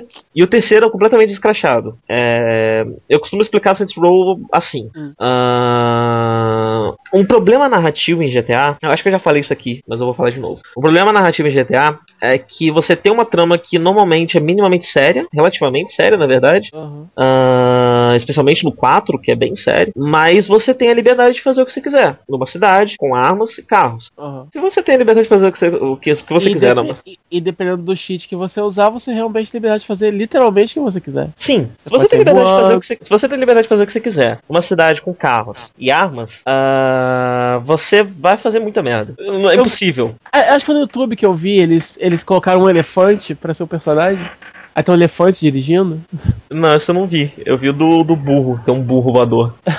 é, mas eh, eh, a gente já vai chegar lá, que Row 4 é tipo isso aí. Aham. É, então você, você, enquanto você tá jogando, enquanto jogador, você não vai agir como você age na- quando o personagem age na cinemática. Você vai tocar puteiro, você vai explodir tudo, você vai foda-se. E, aí você tem, se você for analisar a narrativa do jogo, você tem essa discrepância, sabe? Você tem um personagem que nas cinemáticas age de uma forma e fora delas age de uma outra forma. Como Saints Row 3 resolve isso? Fazendo a história ser tão porra louca como você age normalmente, sabe? Então você age dentro do jogo. Então você tem muitos absurdos, você tem. É, tudo, é absolutamente tudo muito absurdo. Você pode fazer um personagem do jeito que você quiser, né, você monta o seu personagem e não tem. Eu acho, acho interessante que ele não tem uma divisão de, de gênero. Você não tem coisas que você coloca só em mulher e coisas que você coloca só em homem. Então se você quiser fazer uma moça que tem um cavanhaque e voz de homem, fica à vontade. Uhum. E ela pode ser roxa se você quiser também. É, você pode fazer absolutamente o que você quiser, montar o personagem da forma que você quiser. Você tem uma variedade de armas muito grande, com armas muito criativas. E a, a comédia tá ali o tempo todo, e é uma comédia muito interessante. É, é de fato engraçado. É, é- normalmente quando você pega um jogo de comédia, nem sempre o jogo é re- realmente engraçado. O Saints Row consegue ser bastante engraçado. E. Enfim, o 3 veio pra escrachar a série, pra transformar a série nisso. No 3 você, a, sua gangue já, já ganhou status de celebridade. Então ele começa com um comercial de refrigerante da sua gangue. E no 4 você vira. Você é o líder da gangue, né? A partir do 3, acho que no segundo você não era o líder. Você assume a liderança no segundo, se não me engano. Uhum. No 4 você vira o presidente dos Estados Unidos. Ah, logo no começo do jogo, por exemplo, você tá andando lá pelo seu hall enquanto presidente dos Estados Unidos e aparece o seu. O seu. Acho que o vice-presidente, alguém ali do, do, do- da, sua câmara. E ele fala pra você, olha, eu apresentei o- as suas propostas e eu só consegui aprovar uma. Tem que escolher qual das duas que você vai querer. Então me diz, você quer curar a fome no- você quer curar o câncer ou você quer acabar com a fome no mundo? E você tem que escolher esse tipo de coisa tal. Logo em seguida tem um outro, um vereador babaca que vem vem tirar sarro da sua cara, e ele, ele te dá duas opções, você pode socar ele na cara ou socar ele no saco. Nossa. Então tem várias coisinhas assim. E, mas aí tá- acontece uma invasão alienígena Uhum. é, e eles colocam numa Matrix. Os alienígenas sequ- sequestram você e toda a sua gangue e colocam você dentro de uma realidade virtual. Essa realidade virtual é igual a cidade do jogo normal, do, do, do 3, né? Só que agora você tem superpoderes. Então você consegue pular, você consegue voar, você. Voar não, né? Você pula, você plana, você Uhum. consegue ter super velocidade, você consegue atirar bolas de fogo, você consegue congelar as pessoas, você consegue fazer uma série de coisas. E você vai comprando upgrades pra, pra melhorar os seus poderes e tudo mais. E aí você não usa mais carros. É um GTA que você não tem mais por que usar carros. Porque logo de cara você ganha um, um, uma super velocidade que você corre mais rápido do que os carros. E aí os carros acabam virando munição. Então, a hora que você ganha telecinese, você consegue levantar os Ah. carros e arremessar os carros das pessoas e tal. É. E, ah. Não, legal esse, esse mundo assim, sem regras, aparentemente, né? É, ele, ele leva o Scratch para outro nível. É muito interessante que, como é uma realidade virtual, tem uns momentos que você tem que lutar contra umas gangues que que é um pessoal bugado, com bug de jogo. Então tem um pessoal que, que, não, que não anda direito, que só fica com os braços esticados e armas flutuando na frente deles. Aham. Tem os outros que estão todo torto, com o olho saltando. tem os carros que são invisíveis, tipo, tem as pessoas em cima do carro, mas o carro tá bugado, então só tem as rodas do carro. E Aham. eles estão andando com os carros e tal. Isso é de propósito. Sim, sim. Tem várias Ah, coisas. sim. E agora você ganha. Eu acabei de ganhar um poder que você consegue bugar as pessoas. Você dispara esse poder nas pessoas e você buga as pessoas numa área e essas pessoas começam a estar do seu lado e começam começam a atirar nos outros. Né, pra você. Aham. É, e eles ficam assim também. Então, ele é extremamente exagerado. Esse 4, especialmente, ele faz paródia de vários jogos. A primeira missão é uma paródia de Call of Duty. Eu joguei uma missão que é uma paródia muito boa de Metal Gear. Tem várias piadinhas e vários questionamentos que, enquanto você tá jogando, tipo, a sua, a- o protagonista, que pode ser um. ou a protagonista, tô jogando com uma moça, ele. Ele é muito impulsivo. Tipo, ele nunca tem plano, sabe? Ah, qual é o seu plano? Ah, meu plano é chegar lá e derrotar não sei quem. Isso não é um plano, cara, isso é um objetivo. Uhum. Então, na missão de Metal Gear, como Metal Gear é um jogo que você tem que ir muito devagar e se escondendo, e é tudo muito lento e tal, ele começa a tirar vários sarrinhos com isso. Tá? Então, logo de cara, a pessoa que tá com você te ensina a mecânica de você atirar nas lâmpadas pra apagar e você poder matar as pessoas sem pessoas te ver. Então, você atira na lâmpada e você mata o cara. Uhum. E aí, isso vai passando por uma situação que isso passa a ser uma mecânica e passa a fazer sentido, sabe? Então, tem dois caras que estão praticamente de frente um pro outro com duas lâmpadas, um em cima do outro. Você atira na lâmpada pra matar o primeiro e atira na lâmpada pra matar o segundo. Pra que eles não te percebam, sendo que o outro não percebe quando você apagou a lâmpada. Aham. Tem várias piadinhas com mecânica do jogo, assim. E. E tem várias outras coisas. Tem uma missão que tem um. Tem. Você vira um gigante, você pega uma estátua lá gigante e tal. Tem várias coisas interessantes. Ele, ele, ele vai no. Ele pega o 3 e ele leva o 3 pro máximo que o 3 consegue ir. E ele é muito direto ao 3. Ele é meio que um jogo casado. Ele era pra ser um. Um DLC do 3, na verdade. Ele ia ser um DLC do 3 que acabou sendo cancelado e resolveram transformar num jogo novo. Então ele é muito codependente ali do 3. E ele Uhum. também, ele também traz muita coisa da história do 2 que eu não conheço. Então o que eu sei da história do 2 veio desse jogo. Que eu não entendi muito bem, mas eu- as ideias que eu tenho ah, vieram daí. E, e é isso. Eu te recomendo bastante, é um jogo bem bacana. E é interessante porque você pega o 3 e você bota toda uma mecânica novo no- nova no 3. Então ele tem uma engine, ele visualmente parece muito com o 3. Era pra ser o mesmo jogo, mas ele acaba ficando muito diferente. Porque ao invés de ser um jogo de gangue, é um jogo de superpoderes. Aham. E é interessante você ver isso numa franquia, né? Uma franquia que meio que muda o gênero do jogo, é, mas permanece sendo a mesma franquia. Uhum. É, é curioso isso. Você pode jogar ele de outra forma também. Se você não quiser usar seus poderes, fica à vontade, usa seu carrinho e tal. Você só não pode usar fazer isso nas missões, né? Porque você tem missões super poderosas e tal. Fora isso, eu tô ansioso pro Pokémon, mas não tem nada pra falar sobre isso. Mas eu vou comprar no lançamento, então eu vou comentar. É, tipo, agora tem a parada da devolução, né? É, né? As mega evoluções, você viu? É, meio bobo. O que, o que eu tava. O que a gente tava percebendo, né? É que o, o design dos Pokémons atualmente me irrita um pouco. É, eles estão tão fofinhos e eles não estão mais com cara de homem, sabe? Cara de quê? Cara de homem, assim, não tá.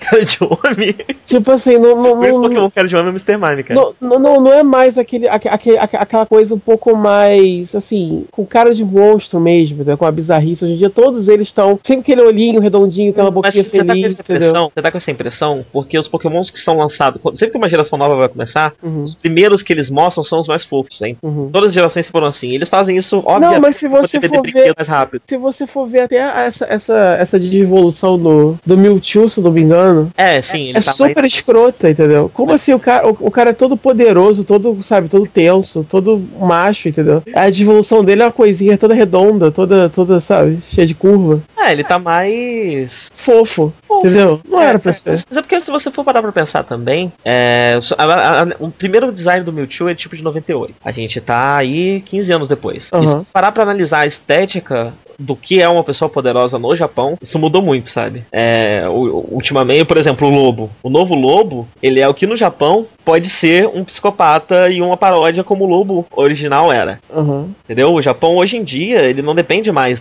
disso, de, de- de uma- violência visual. Pelo contrário, você- a impressão que dá é que quanto mais slim, quanto mais magrelo e, e- e bonitinho a coisa for, mais, mais forte e poderosa essa coisa pode ser. Então Uhum. acho que talvez seja mais um conflito de gerações. Pokémon também, o, o design das duas primeiras gerações, se eu não me engano, era de um cara e a partir da terceira geração passou a ser de outro. Uhum. Tem umas diferenças, mas tem muita coisa que o povo reclama que é muito justificado. Tipo, na quinta geração tem um Pokémon com sorvete e a evolução deles são tipo dois sorvetes grudados.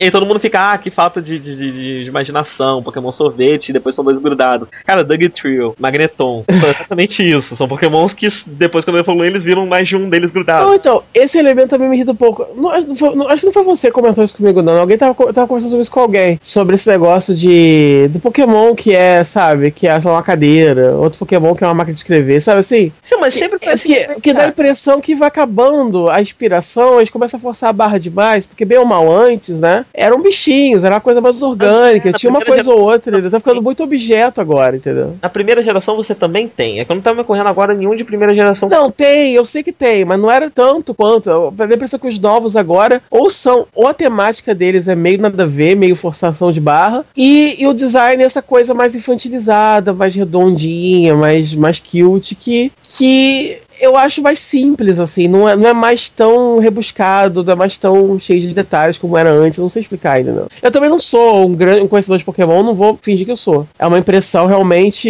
é, é superficial que eu tô tendo. É, assim. talvez dê pra ter essa impressão de longe, mas no- quando você vai dissecando os argumentos que são usados, sei Eu lá, esses três agora do, jogo novo, né? Esses três principais. novos, É, e eles são horrorosos, assim, eu achei horrorosos. Uma coisa que eu reparei é que eles são menores. É, fizeram uma tabela de comparação de tamanho de todos os iniciais. Uhum. E essa geração tem os iniciais menores, eles são muito pequenininhos. Pega, pe- pega Bulbasaur, e Charmander e põe do lado dele, entendeu? Ah, não sei, o Fennekin, por exemplo, ele não segue Ah. um padrão de. O, o, o- a raposinha de fogo. Ele não segue um padrão tão diferente, visualmente tão diferente, né? Da, da primeira geração. É. É, é que assim, a partir da terceira geração, os designers começaram a ter que ah, exagerar um pouquinho mais algumas coisas e misturar mais elementos e ser um, eh, eh, conceitos menos simplistas, tipo o lagarto com fogo no ponto do rabo, a tartaruguinha azul, Uhum. porque não dava mais pra ficar fazendo isso, sabe? Não tinha mais elementos pra você usar assim, porque toda geração são 100, 150 Pokémon novos. Uhum. E aí você começa a ter que misturar um pouco mais de elementos. E mas eu gosto dos novos. O, o- inicial de água, ele eu, não, eu, eu tenho que ver as evoluções dele pra entender qual vai ser a temática dele, mas o meu palpite é que ele ele tem uma temática tipo de ladrão, que ele tem ele é um sapinho azul com uma tipo uma espuma que, que fecha no, no no no rosto assim, como se fosse uma barba. Mas Uhum. sabe aquela aquela imagem de, de- não sei se você já viu de ladrão japonês que prende um saquinho no rosto pra Sei. levar o, o, o, o, o que ele roubou no, dentro do saquinho? Aham. Ele me lembra muito isso, então acho que a temática dele vai ser de, de, de ladrão barra ninja. A evolução dele vai pra Uhum. esse lado. Mas ele ainda é um bicho, ele é um sapo e ele usa elementos naturais pra simular isso, tipo espuma, coisas relacionadas à água, porque é o tipo dele. Uhum. É, mas outra coisa que, que, que na quinta geração ele é, foi muito criticado. Tem pokémons lutadores que carregam um material de construção. Uhum. Tipo, um deles tem. Como ele vai, vai evoluindo, ele vai pegando um material de construção maior que serve pra delimitar a força que ele tá tendo, né? Então, o primeiro ele tem tipo bloquinho, o segundo ele tem dois blocos gigantescos de concretos, o terceiro ele tem tipo uma, aquelas barras de metal de arquitetura de, de, de, de, prédio que você vê muito em filme. Uhum. É, e aí, ah, esses pokémons vivem na selva, por que, que eles têm esses itens? Tá, mas na primeira geração você tinha o cadáver Alakazam, que tinham duas colheres. Onde é que eles vão mais as colheres? É. é mais fácil achar uma colher jogada, mas. Ah, Alguém, alguém foi fazer um piquenique e deixou lá. ah, claro, sim. Ué. Beleza, ele foi na cidade e pegou a porra do negócio e voltou selva. Tá- Que trabalheiro, hein? Só pra evoluir. Não, ele usa isso pra lutar, cara. É a técnica de luta dele. O que o povo tá dizendo muito na internet é que o Ash na- no desenho novo tá mais velho, mas não tá mais velho porra nenhuma, ele só trocou de roupa. Ele não tá mais velho. Ele não tá mais velho, o povo tá Ele- comentando isso inclusive, ele mais muito. novo, porque o Ash ele tinha 10 anos. Tem aí oito teve agora? um filme que ele fez 11. Ah, sim. Aí Nossa. recentemente nessa temporada, falaram a idade dele ele tem 10 de novo. Tá bom, né? Tem uma, te- tem um- uma dessas. Uma dessas teoriazinhas que as pessoas fazem, tem a teoria de que o Ash tem coma, né? Que ele tá sonhando até hoje. Ash, E tem a teoria de que ele suga as ener- toda temporada, depois, a partir da, sei lá, segunda, terceira temporada, ele passou a estar sempre com meninas diferentes, não mais com a. Aham. E aí o pessoal falando que ele suga a energia virginal das meninas pra ficar jovem pra sempre. Meu Deus, que merda. Mas enfim, eu tô extremamente ansioso pelo Pokémon novo. E eu com certeza vou comentar aqui no Tem Twitter. um filminho, né, que vão fazer, baseado no, na história do jogo original, é isso? Sim, Pokémon Origin. Vai ser com o Red e com o Green, ao invés do Ash do. Vai ser só um. Eu queria muito que ele fosse uma série, cara, mas vai ser só um especialzinho, infelizmente. É, pode ser interessante isso. Vou dar uma olhada. Sim, parece que vai estar bem legal. Quando lançaram o Black and White, eu lembro se no Black and White 1 tem, mas no 2, eles fizeram uma série de animezinhos situados no, no universo do jogo. Uhum. Tinhas em anime de tipo de 5, 10 minutos. São muito bons, vou te passar o link. São, são bem bacanas. E, e que, que marcam bem a diferença do desenho pro jogo, né? Marcam bem, bem forte isso. Your existence is not impossible, but it's also not very likely. Welcome to Night Vale. Enfim, eu li muito quadrinhos, pra fechar. Vou comentar aqui todos os quadrinhos que eu tô lendo. Eu li, eu tava começando a. Deu uma louca esses dias e eu resolvi ler a Liga da Justiça lá do 952. Uhum. Que eu tinha lido o número 1, né, há muito tempo. E aí eu tô há muito tempo querendo dar um catch-up em Batman e tô enrolando com isso. E aí, por algum motivo qualquer, tava na internet deu uma louca, assim, resolvi ler. Uhum. Porque eu tava vendo uma capa de um crossover que vai ter aí de Best do, do, do universo com DC Comics. Infinity War, né? As três, as três ligas da justiça brigando. Não, de Best do universo com. Do He-Man com a Liga da Justiça. Ah, é? Não, isso eu não tinha visto, não. É, vi uma capa aí. É porque a DC tá publicando uma revista nova de He-Man aí. Aham. Eu baixei as- algumas edições, não li ainda. Eles repaginaram os personagens e tal. E aí foi notícia essa revista porque na capa dela aparece o esqueleto reformulado e tal. Uhum. E aí é o esqueleto assim na capa com toda a liga aos pés dele, assim, caído, ele segurando o Superman pela capa, essas porra, né, que eles gostam de fazer. Aham. Que ele gosta E de aí- fazer. É, não, que eles gostam de botar sempre botar a capa com a liga quebrada. Fala, Olha que esse cara é foda, bateu o Superman, ai, boring. Uhum. Tanta gente bate o Superman. É, aí, eu, aí eu olhando aquele design bonitinho, daquelas armadurinhas, eu falei, "Ih, mesmo, né? Vou, vou, vou ler essa porra, vamos ver. Porque tem como, né? Eu pegar só a revista da Liga e ler, até a mais recente. Uhum. E ver, enfim, pelo menos aquela, aquela saga inicial de apresentação deles. E aí eu não li tudo ainda não, eu li até a hora que o Aquaman aparece. Acho que são oito edições, menos que isso. E... E. É legal, cara, mas o problema é que não é nada. Não é a melhor coisa que eu já li dos quadrinhos também, né? Hum. Não é nada tão revolucionário, diferente, assim. É normal.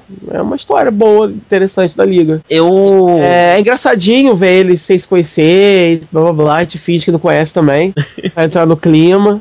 E é interessante a pegada da, da Mulher Maravilha, a personalidade deles bem diferente, assim, porque chega um ponto em quadrinhos que as personalidades deles são muito iguais, né? Ali, Uhum. como eles estão começando, então é tudo bem diferente, então é legal ver a pegada dela, a, o a ponto de vista que ela tem das coisas, e o ponto de vista que o Batman tem, tem das coisas também, e, e a, a, a, a dinâmica entre eles, assim, é bem legal, bem trabalhada e tal. O problema é que a ameaça em si que eles estão enfrentando ali até o momento é, é bem genérica, é bem bobinha, né? É um bando de monstro esquisito. Então, eu, eu, eu, eu, eu dei muito tempo pra, pra, pros 952, né? Eu dei tipo três edições. Eu tava acompanhando o Mix Dark, que vem com Homem Animal, é, Eu Vampiro, Liga da Justiça Dark, ahn, Monstro do Pântano e Homem Ressurreição, que é horrível. Uhum. É, e aí tem um momento que muda o roteirista da, da Liga da Justiça Dark e começa a ficar muito ruim, muito ruim, Uhum. muito ruim. Eu começo a odiar aquilo profundamente. É, eles fizeram uma, uma decisão óbvia de, de, de mercado, que era o seguinte, antes você tinha o Constantine na equipe, mas a líder da equipe era, era a Xanadu. Uhum. Aí tem uma reviravolta que o Constantine vira o líder da equipe. Dá uma merda, a equipe meio que se dissolve. Aí aparece um cara do governo e fala pro Constantine: Ô, junta essa equipe aí, fala, arruma as treta pra mim que eu te dou uns itens mágicos. Uhum. E aí o Constantine vira o líder da equipe. Uhum. E a partir daí a coisa começa a degringolar, começa a ficar muito ruim, muito chata, e com os personagens fazendo umas coisas muito estranhas. E, e uma coisa que eu tenho percebido nos Novos 52 inteiro, e especialmente nos títulos, outros títulos que eu comecei a ler agora recentemente, Aham. é que a, parece que a DC tá com muita pressa pra chegar num lugar que não chega nunca. Hum, Eu sinto um afobamento muito grande em todas as histórias. como assim? Ah, se acontece uma coisa, você não vê muito do, do, do, do- do- da, da, da revista e da história dando um tempo para aquele impacto ser digerido. Tem Uhum. tipo algumas páginas, tipo, a coisa acontece e é pá, pá, pá, pá, pá. E vai Uhum. indo, e vai indo, e vai indo, e vai indo, e, e elementos novos vão sendo jogados, e você fica um pouco perdido, e você, por vários tempos, por vários várias edições, o, o- a, a revista não te mostra o que, que o personagem tá achando daquilo, e aí Uhum. é fácil você esquecer que aquele personagem é um personagem e pensar nele só como um uniforme, sabe? Uhum. E um, um afobamento muito grande. Parece que ela quer chegar num lugar que eu não sei qual é, porque já tá há dois anos. Não chega nunca. É, já, já, já não é mais novo os 52 há um tempinho, né? Sim, sim. Você ficou com essa impressão também na Liga da Justiça ou não? Eu achei bem corrido, sim, mas eu achei que foi porque é, tem muita coisa pra apresentar ali, né? E Hum. quadrinhos, de uma certa forma, costuma ser um pouco mais corrido mesmo. Então, mas aí eu tenho lendo outra, eu tô lendo outras coisas da Marvel recentemente. A Marvel, os que pelo menos as revistas que eu tô lendo, não estão com esse afobamento todo, sabe? Aham. Eles dão pelo menos um tempinho pra respirar, eles têm, eles perdem uma ou duas páginas com um diálogo que não é assim tão importante pra trama, mas que desenvolve mais os personagens e deixa mais claro Uhum. o que, que eles estão achando daquilo. E eu tô sentindo muita falta disso na DC. Foi, foi, foi. E a outra coisa é que parece ter uma necessidade de ter não só uma cena de ação, mas uma cena de ação extremamente ultraviolenta em todas as edições. Aham. Sei lá, na Aquaman que eu tô lendo, na Mulher Maravilha, toda edição tem que ter alguém sendo partido, tem que ter alguém sendo devorado, tem que ter tripa, tem que ter alguma coisa grotesca acontecendo. É assim, o, o, o que dizem que a a DC tá bem perdida, né? Que tá mudando muito, roteirista e artista. eles não Tem gente indo embora, o que, o que acontece? Eles estão com uma mão de ferro muito maior em cima do da liberdade criativa do, do, do- do- roteirista. Uhum. Então tem muito roteirista que tá indo embora, porque eles estão tendo que trabalhar muito sob demanda e não estão tendo liberdade criativa. Uhum. Então tem muita gente boa indo embora, e dá pra ver que tem muitas decisões que estão sendo tomadas de última hora, é, que não, eu não vejo nada de errado nisso, se o resultado final não fosse não tivesse esses problemas, sabe? Uhum. E se não fosse afobado e vazio, tô sentindo que tá tudo muito va- vazio. É, vazio é uma boa palavra. Eu também tive um pouco essa, essa sensação, porque é, tem quadrinhos que você lê que você sente que você tá lendo alguma coisa com substância, né? Aham. E tem uns que você lê que você mesmo quer ler um pouco mais rápido, que você fica olhando o relógio, tipo assim, nossa, quantas horas eu tô perdendo com isso, entendeu? Sim, sim. Assim, eu tenho que ler essa liga porque eu tenho que ler, porque eu tenho que dar uma opinião, porque eu tenho que ler alguma coisa que vem depois. Então você, você não tá lendo mais por prazer, você tá lendo porque você tem que cumprir aquela etapa ali, entendeu? E isso não é um bom sinal. Sim. Então, realmente, a impressão que dá é. A impressão que dá lendo essa liga é mais ou menos essa mesmo. É uma coisa que você tem aqueles heróis, estamos aqui, estamos apresentando. Você, você entende a função da história, mas ela sacrifica a história, entendeu? Uhum. Tipo, a cada hora apresenta um personagem novo pra juntar no que vai ser a liga, mas sabe? Então, A gente então- já conhece eles, e não adianta você dizer que você tá querendo arrumar público novo ali. Quantas pessoas realmente novas, entendeu? Vão Aham. começar a ler isso agora, das contas, sabe? Não sei se isso Então, assim, vale a eu tenho- pena. e, e no fim das contas não é uma introdução tão grande assim. É, eu vou falar um pouco mais da Batwoman depois, mas é um absurdo. E é, o e, é, roteiro. e, não, e é ba- e é bagunçado do mesmo jeito, porque você ainda tem a cronologia deles bem bagunçada. Sim. Você não tá começando do zero de verdade. Você tá ali o, o Al Jordan, e aí? Ele foi para Lax, aconteceu aquilo tudo, entendeu? Aham. Ou não? Ou sim, sabe? E aí você ainda tem, que tá ficar, você tem que ficar pescando, sabe? Alguém numa revista falou que, sei lá, Rock and Dove, o, o Rock falou que Fala perdeu, crise, é. perdeu o Dove numa crise. É, Caralho, na, que na- é na essa? maior crise que a Terra já enfrentou. E aí ninguém nunca mais falou sobre isso. Gente, o que aconteceu então? É, da- não, daí você tem um universo que é aparentemente novo pra heróis, mas é uma Terra que já sofreu altos traumas, né? Sim. Então não é tão novo assim. Então é um recomeço que não é um recomeço, é bem hipócrita o negócio. E é confuso, é muito difícil você mapear. E você não tem informação suficiente pra mapear também. Porque É. você tem essas falas dúbias e você fica, mas peraí, então aconteceu o que aconteceu no passado ou não E aconteceu? aí só agora, um milhão de anos depois, é que o Batman vai ter uma origem nova contada, não é isso? Ou, tá- ou já tá Vai sendo? agora a origem? Vão recontar a origem dele. É, então, a- agora eu tô com a impressão que depois disso tudo, eles estão com... fazendo um esforcinho maior pra colocar as coisas nos seus lugares, explicar perguntas que as pessoas não entenderam muito bem. Aham. Eu não sei por que eles estão fazendo isso só agora. Eu não, Hum. não consigo entender qual a lógica. E mesmo assim ainda não tá agradando. Você viu que o- vai ter o Constantine com os poderes do Shazam? Não, sério? Sim, o Confusão. Constantine vai, vai, vai, vai numa, numa edição da Liga Justiça Dark, ele vai receber os poderes do Shazam pra sair na porrada com o cara. Ele Tá. tem uma roupinha, a roupa dele parece com um Adão Negro. É meio amarela e preta. E. É, é. Enfim.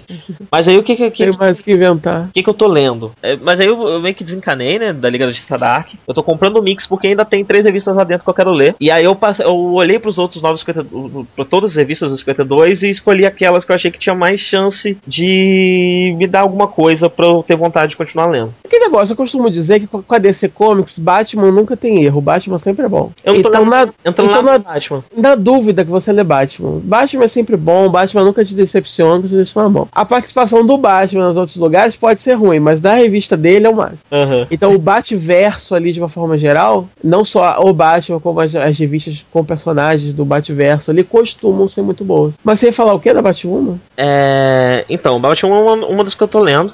E o que, que aconteceu? A revista que era Batwoman nos 952 não era pra ser dos 952. A Batwoman ela foi introduzida na- naquela, naquela série 52 daquele final. Sim, a série dela sempre foi muito boa, que veio depois. Aí ela, ela participou da, da Detective Comics quando o Batman tava morto. É disso que você tá falando, né? Isso. O Eled, você leu? Eu li. Então, e aí quando terminou isso daí, a ideia era fazer uma revista da Batwoman. Só que essa revista foi sendo postergada e postergada e postergada e saiu só nos 952. Só que a revista que saiu nos 952, ela é exatamente igual à revista que ia sair antes. Então Uhum. ela começa dependendo que você tenha, tenha lido essa saga dela dentro do Detective Comics. Tem uma série de coisas que você não consegue entender muito bem. O negócio da irmã dela, quem é, por que Só que, que eu. só que em teoria você não precisaria disso porque os novos 52 são a porra do reboot. Pois é, a sidekick de onde veio, sabe? Tem uma outra fala que cita isso, Uhum. só que é, isso nunca vai ser preenchido nos Novos 52. Se você quiser saber detalhes, se você quiser que, que, que, que aquela falinha ali faça mais sentido, você vai ter que voltar e ler o que saiu antes. Uhum. Então, é muito complicado. Eu acho que talvez fosse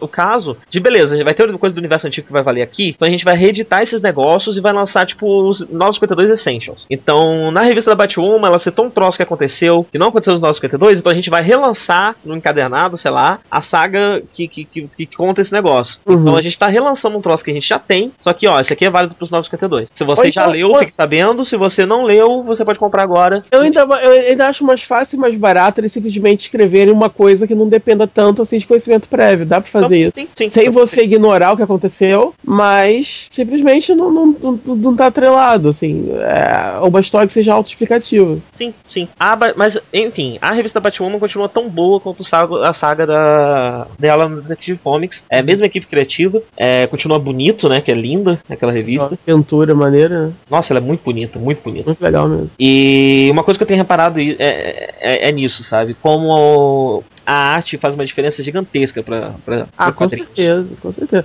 Eu não consigo. co- co- é, Ter uns desenhistas que eu acho insuportáveis, que mesmo que a história seja boa, dá aquela tristeza de ler, entendeu? Porque é muito feio. Não, e a, e a história ganha. A história ganha valor dependendo da arte. Tem, tem É. cenas que eu vejo nessas revistas muito bonitas que eu imagino, porra, se fosse o Jim Lee desenhando isso aqui, hein? Uhum. Aí o caralho, que bosta.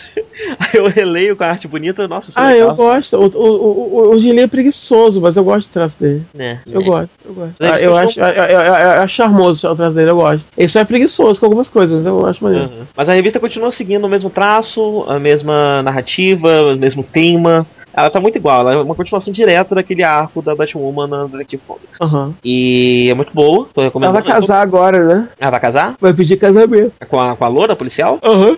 Vai pedir namorada em casamento. Ela tá. Então, ela teve um caso com a René Montoya Sim. antes do 952. Aí nos 952 tá a René Montoya lá. E, gente, cadê a René Montoya aqui nesse universo? Cadê ela? Se eu não me engano, a René Montoya ela só existe quando se- tá sendo citada na revista Batwoman. Ela era. que- Até onde eu li, ela era questão, né, nova? Ela era questão antes, agora ela não é mais. Voltou a ser um cara? Se ela existe. Então, o questão agora é tipo um outro cara ligado com o Shazam, um negócio assim. Ele é tipo um bicho Aham. místico. É, ele é um cara que foi punido porque fez um negócio com a Pandora e perdeu o rosto. Não, eu li, eu li uma história do, do, do, do Shazam, que é o recomeço do Shazam, e, te- e termina com questão aparecendo, mas eu não achei que tivesse alguma ligação realmente direta.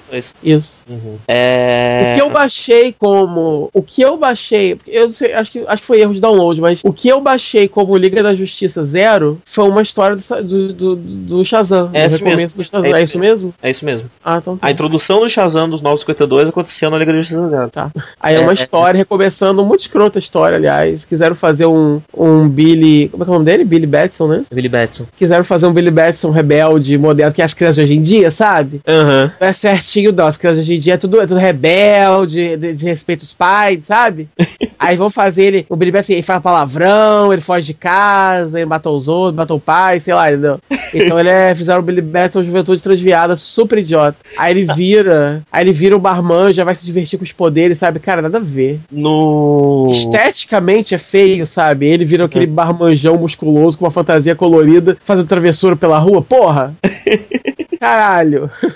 É, eu, eu- a as, as imagens que eu vi do Shazam dos 952, ele tem uma cara meio mistível, né? Ele tem cara de, de, de moleque é, perverso. nada a ver, mas, mas, mas- mas eu, eu achei perturbador, então, por causa do traço que arrumaram, não sei, porque fizeram ele muito musculoso demais, entendeu? Só que como é idade de criança. Aham. Sei lá, não achei isso legal? E aí, aí, você olha pra isso e, cara, essa porra era pra ser um herói, eu tô com medo dessa merda. Né? Não, é, não tá legal, não, não sei, não curti. É um psicopata esse negócio, como assim? É, sim, ele ele é psicótico, muito estranho. E o velho, o, o mago,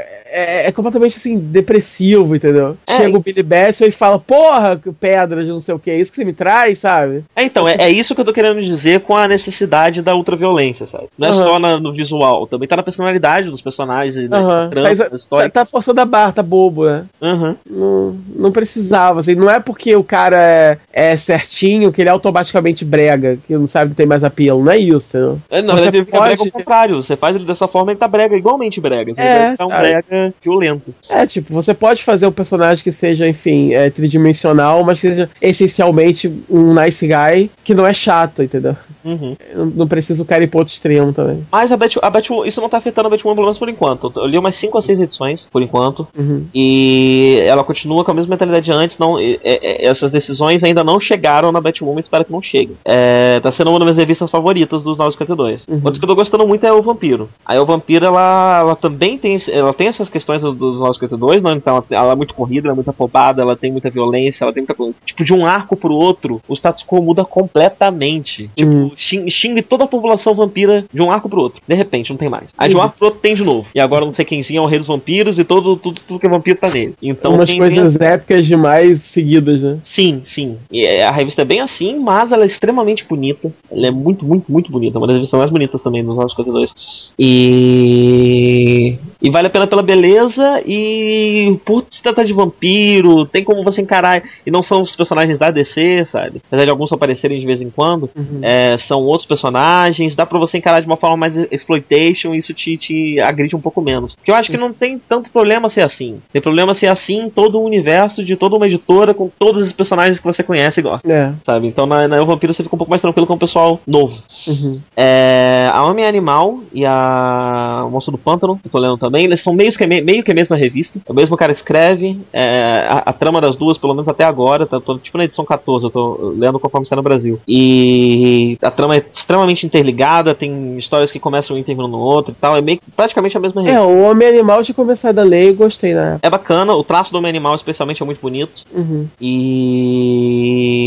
Mas não, não vou dizer que é uma das minhas revistas favoritas, não. É uma revista boa. Uhum. Revista boa, mas não é, não tem nada de incrível, não tem nada de favorito, porque, de novo, você não tem muito dos personagens, você tem, você tem, mas você tem um universo interessante novo ali, que é a coisa do vermelho e do verde. Tipo, o homem animal ele é um guardião do vermelho, a filha dele é o arauto do vermelho. Uhum. O monstro do pântano é o arauto do verde, o vermelho é tudo que está relacionado a coisas vivas, a carne, a animais, seres humanos e tudo mais. O verde é todo vegetal, tudo, todas essas coisas, e a podridão, que é o preto, que é o que vem corrompendo essas duas coisas. E a ideia é que essas três forças mantenham o equilíbrio da natureza desde sempre. Em, em certos momentos, é, uma força está mais forte do que a outra, e isso faz com que ela reflita mais no, no- no- universo, no mundo real. E atualmente a podridão está mais forte do que as outras duas, Uhum. e a trama que tá rolando são as forças se unindo pra conseguir deter e botar a pod- podridão de volta no seu lugar. Enquanto ela tenta invadir o espaço das outras duas. É, então é- é- ela é interessante em trama, em universo. Esse universo, essa trama é interessante, mas peca um pouquinho em personagem. Falta personagem porque tem todo o mesmo aprovamento das outras revistas. Uhum. É, tô lendo a Mulher Maravilha e o Aquaman. Aquaman eu, tá maneiro ainda, né? mas eu não sei se eu vou continuar lendo.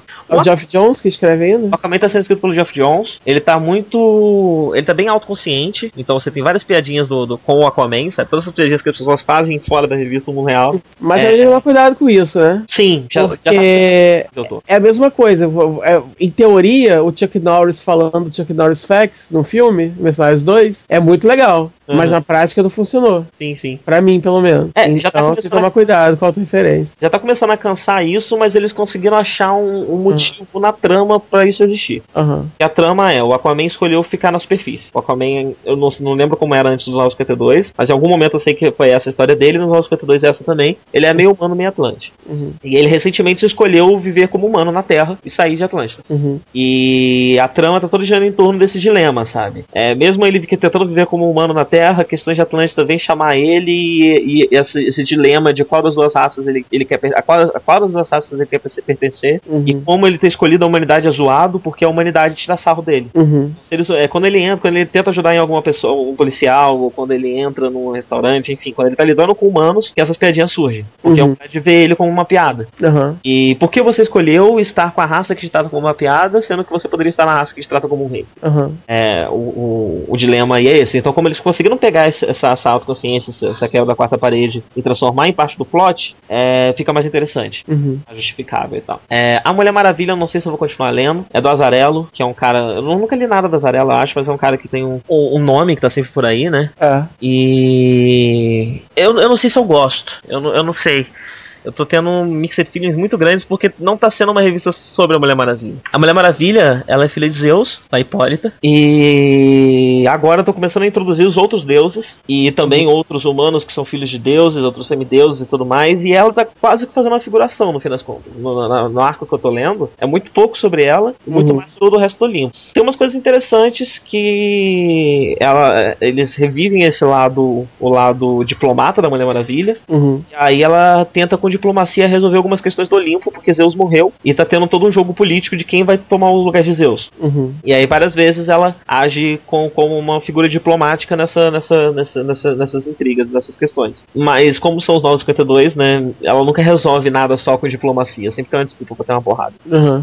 É... Mas eu não sei se eu gosto da revista, eu vou continuar lendo, mas eu corro o risco de, de desistir dela a qualquer momento. Eu não tô gostando muito não. É... O Aquaman tem um exemplo de, de- do- dessas coisas que eu tô criticando nos 952, que é o seguinte: tem umas criaturas que estão saindo do mar e estão devorando pessoas. Elas saem do mar e devoram a tripulação de um navio inteiro. É... Isso não é o suficiente. Precisa mostrar lá na, na, na Bahia a mãe com uma criancinha, essa criancinha apontando pro navio que acabou de ter a tripulação devorada e falando: Olha, mãe, é o barco do papai. Ah, entendo.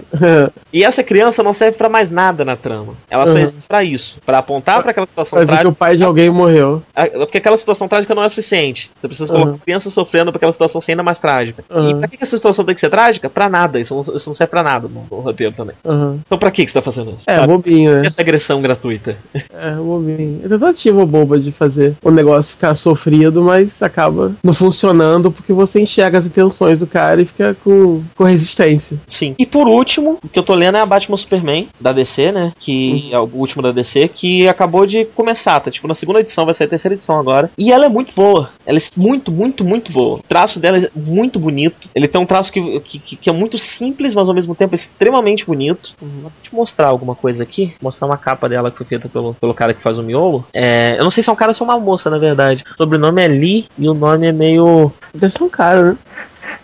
Ah, não sei. Eu vou checar aqui, peraí. Tem muito desenhista, mulher na DC?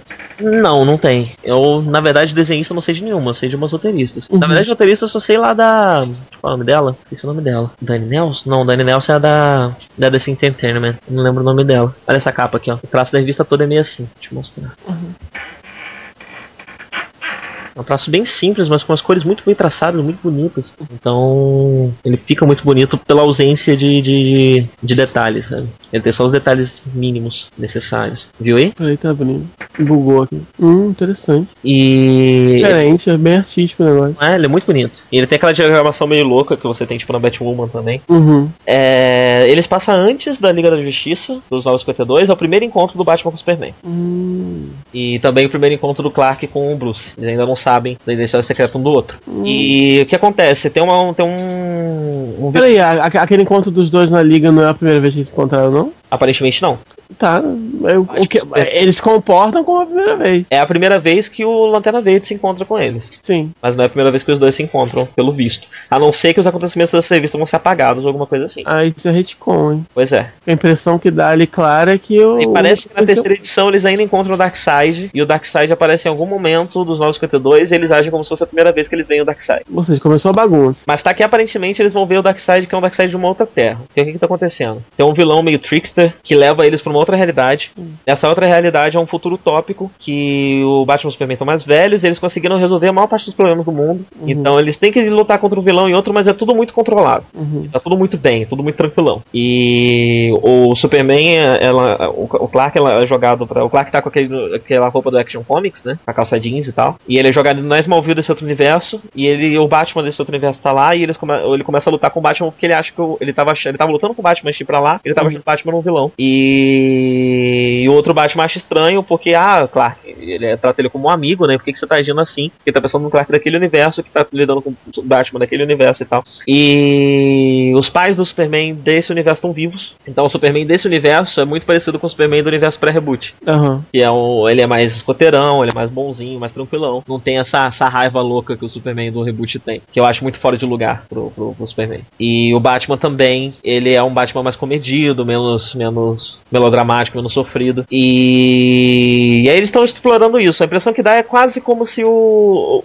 o fosse o um encontro do universo novo com os personagens do universo antigo. Uhum. Tô tendo muito essa impressão. E agora apareceu a Mulher Maravilha também, e, mas ainda não deu pra saber com ela que apareceu no final da, da, da, edição. Mas tá uma revista muito bonita e tá com uma trama interessante, ela, tá, ela, tá, ela não tá tão afobada, ela tá discutindo mais os personagens, os personagens estão digerindo melhor as coisas que estão acontecendo. Ela não tem, pelo menos até agora, não tem os defeitos que eu tô dando pra quase todas as outras revistas dos 952. Uhum. E é interessante você ver isso com personagens tão icônicos quanto o Superman ou Batman. Isso pode ser interessante. Só que por enquanto tem muito pouco para falar, foram só duas edições. Mas vale a pena só pela beleza, porque o, esse traço é muito bonito. Eu, eu queria ver se é uma moça se é um moço que desenha. O nome do, ca... do cara barra moça é alguma coisa Lee, tipo Jay Lee, eu acho. Nome de sexo. Eu não tô conseguindo achar, deixa quieto. Deixa quieto. Uh, é Jay Lee. Jay Lee, tipo J-A-I. Uhum. Nome que pode ser tanto de mulher É. quanto de homem. Deve ser um homem, mas. Jay Lee é um cara. É um carequinha. Ah, então tá. Um asiático carequinha. The optimist says the glass is half full. The pessimist says the glass is half empty. It is only the truth seeker who wonders why is the glass there? Why is there water all over the floor? Why is it covering every other surface of the house? Who or what is doing this to us? Welcome to Night Vale. E por fim, eu tô lendo três revistas da, da Marvel. Tô lendo o Demolidor da Marvel. Hum. E. Que randômico. Marvel, não tem nenhum Demolidor da DC. A Adri me olhou com uma cara de tipo. Oi? Porque eu falei Demolidor da Marvel. É, eu tô lendo Demolidor, que é daquele Matthew Vaughn, não sei traduzir o nome dele. Não sei, Matthew Vaughn. não sei pronunciar o nome dele. Matthew Vaughn do cinema? Matthew Key Vaughn, né? Ele faz cinema também? É ele? Não, não, é o, não é o diretor? Ele é diretor? É, não é? Não sei, cara. Tem outro? Bom que a gente manja muito, né? Peraí. Peraí que eu vou descobrir agora. Eu tô longe aqui do teclado, não entendo. Mentira, do Mark Wade, eu confundi. Ah, bom. Só o diretor, pô. É do Mark Wade, confundi o nome dos caras. É... Ele tá muito legal e, e ele tem um. Acho que a parte, a parte mais interessante. du- Duas partes mais interessantes dele é que você tem um demolidor diferente do que a gente tá acostumado. Quando você pensa no, no Matt Murdock, você pensa num cara sofrido, um cara que passou por muita coisa, que é meio depressivo, porque ele passou. Tipo, todas as mulheres dele morrem, o cara não consegue ter uma mulher em paz. Uhum. E esse arco não. Esse arco é meio que um arco de superação. Ele Uhum. tá tentando ser um cara mais easygoing, um cara mais pra cima. E ele tem um, o parceiro dele de, de, de advocacia, ele em certos momentos questiona isso. O quanto isso é uma máscara, o quanto o Matt Murphy sofrido tá escondido ali dentro desse, dessa atitude positiva. E Uhum. isso é interessante no roteiro. E também é interessante no- na parte da arte que ele usa o, o, o poder do Daredevil de uma forma muito interessante na arte. Por exemplo, as- as- o- isso acontece com bastante frequência. Ele está atravessando uma rua e tem o- um quadro grande com a rua atravessando, e tem vários quadrinhos menores que mostram pontos específicos que ele está prestando atenção com o traço do radar, para mostrar o, o- uma coisa meio action man, sabe? Uhum. o- o- os pontos daquele cenário que ele tá prestando mais atenção pra conseguir fazer o que ele faz ou identi- identificar alguma coisa ou, ou investigar alguma coisa. É... Esse eu não cheguei a ver ainda, mas que comentou, tem uma hora que tem um carro, que o carro é formado pelas ono- onomatopeias do carro. O carro é Uhum. desenhado pelas onomatopeias do carro. Eu vi um outro que tem um cara, cara super forte que pula no navio, ele tá nesse navio, o cara dá uma porrada no navio, e aí o barulho do eco do, do, do, do navio, do- do- da porrada, se desenha no formato do navio, assim, pelo navio inteiro. Então estão Uhum. tendo vários usos interessantes do fato do, do, do, do Daredevil se ver pelo radar e pelo som. Uhum. Isso de uma forma bem, bem, bem bacana. Bem pouco didática, inclusive. Você bate o olho assim, você entende o que aconteceu é, e você e nada precisa explicar o que ele estava fazendo ali, sabe? Uhum. É bem interessante. E esse já tá. Esse começou há mais tempo, ele tá com tipo 30 edições. Eu tô também, eu tô lendo todos, intercalando as edições de todos, né? Então tô meio que na edição 7 de todos eles. E ainda tem muita coisa pra ler. Eu não sei se vai continuar bacana, mas pelo que eu sei, o cara ainda é o mesmo. O roteirista ainda é o mesmo até agora, até hoje. Uhum. É, eu tô lendo a Capitã Marvel, que eu nunca sei se eu devo falar Capitão ou Capitão Marvel. Capitão Mas- Marvel? É a Carol, é a, é a Carol Danvers, da Miss Marvel. Ah, sim. Ela assumiu o nome de Capitão Marvel. Então Capitão. É Capitã? Porque ser, se, né? se ela. Não, mas porque se é pela patente, é sempre Capitão. A patente não flexiona por gênero. Ah, não? Não. Agora, se não é pela patente, se é só pelo título, não tá diretamente relacionado à patente de capitão, aí é capitã. E eu ainda não sei se ela é ou não capitão na, na aeronáutica. E, se isso tá, e será que isso está diretamente relacionado com o título de heroína dela, sim ou não? Não sei. Então você chamar ela em inglês, Captain Marvel. É... Eu não sei como é que tá fazendo aqui no Brasil também, né? Talvez seja um jeito de descobrir como é que eu devo chamar. Mas aí ela assume. Deve falar capitão. Oi? Deve falar capitão. Ah, é? Eu acho, não sei. Ela assume o manto da, do Capitão Marvel, finalmente. O, o começo da, da, do volume começa com isso, né? Com ela se questionando se devia assumir ou não, e o, o Capitão América dando uma força, dizendo que já tá na hora. E. E aí a, a revista começa a ser sobre a origem dela e sobre o crescimento dela, porque rola logo de cara uma viagem no tempo.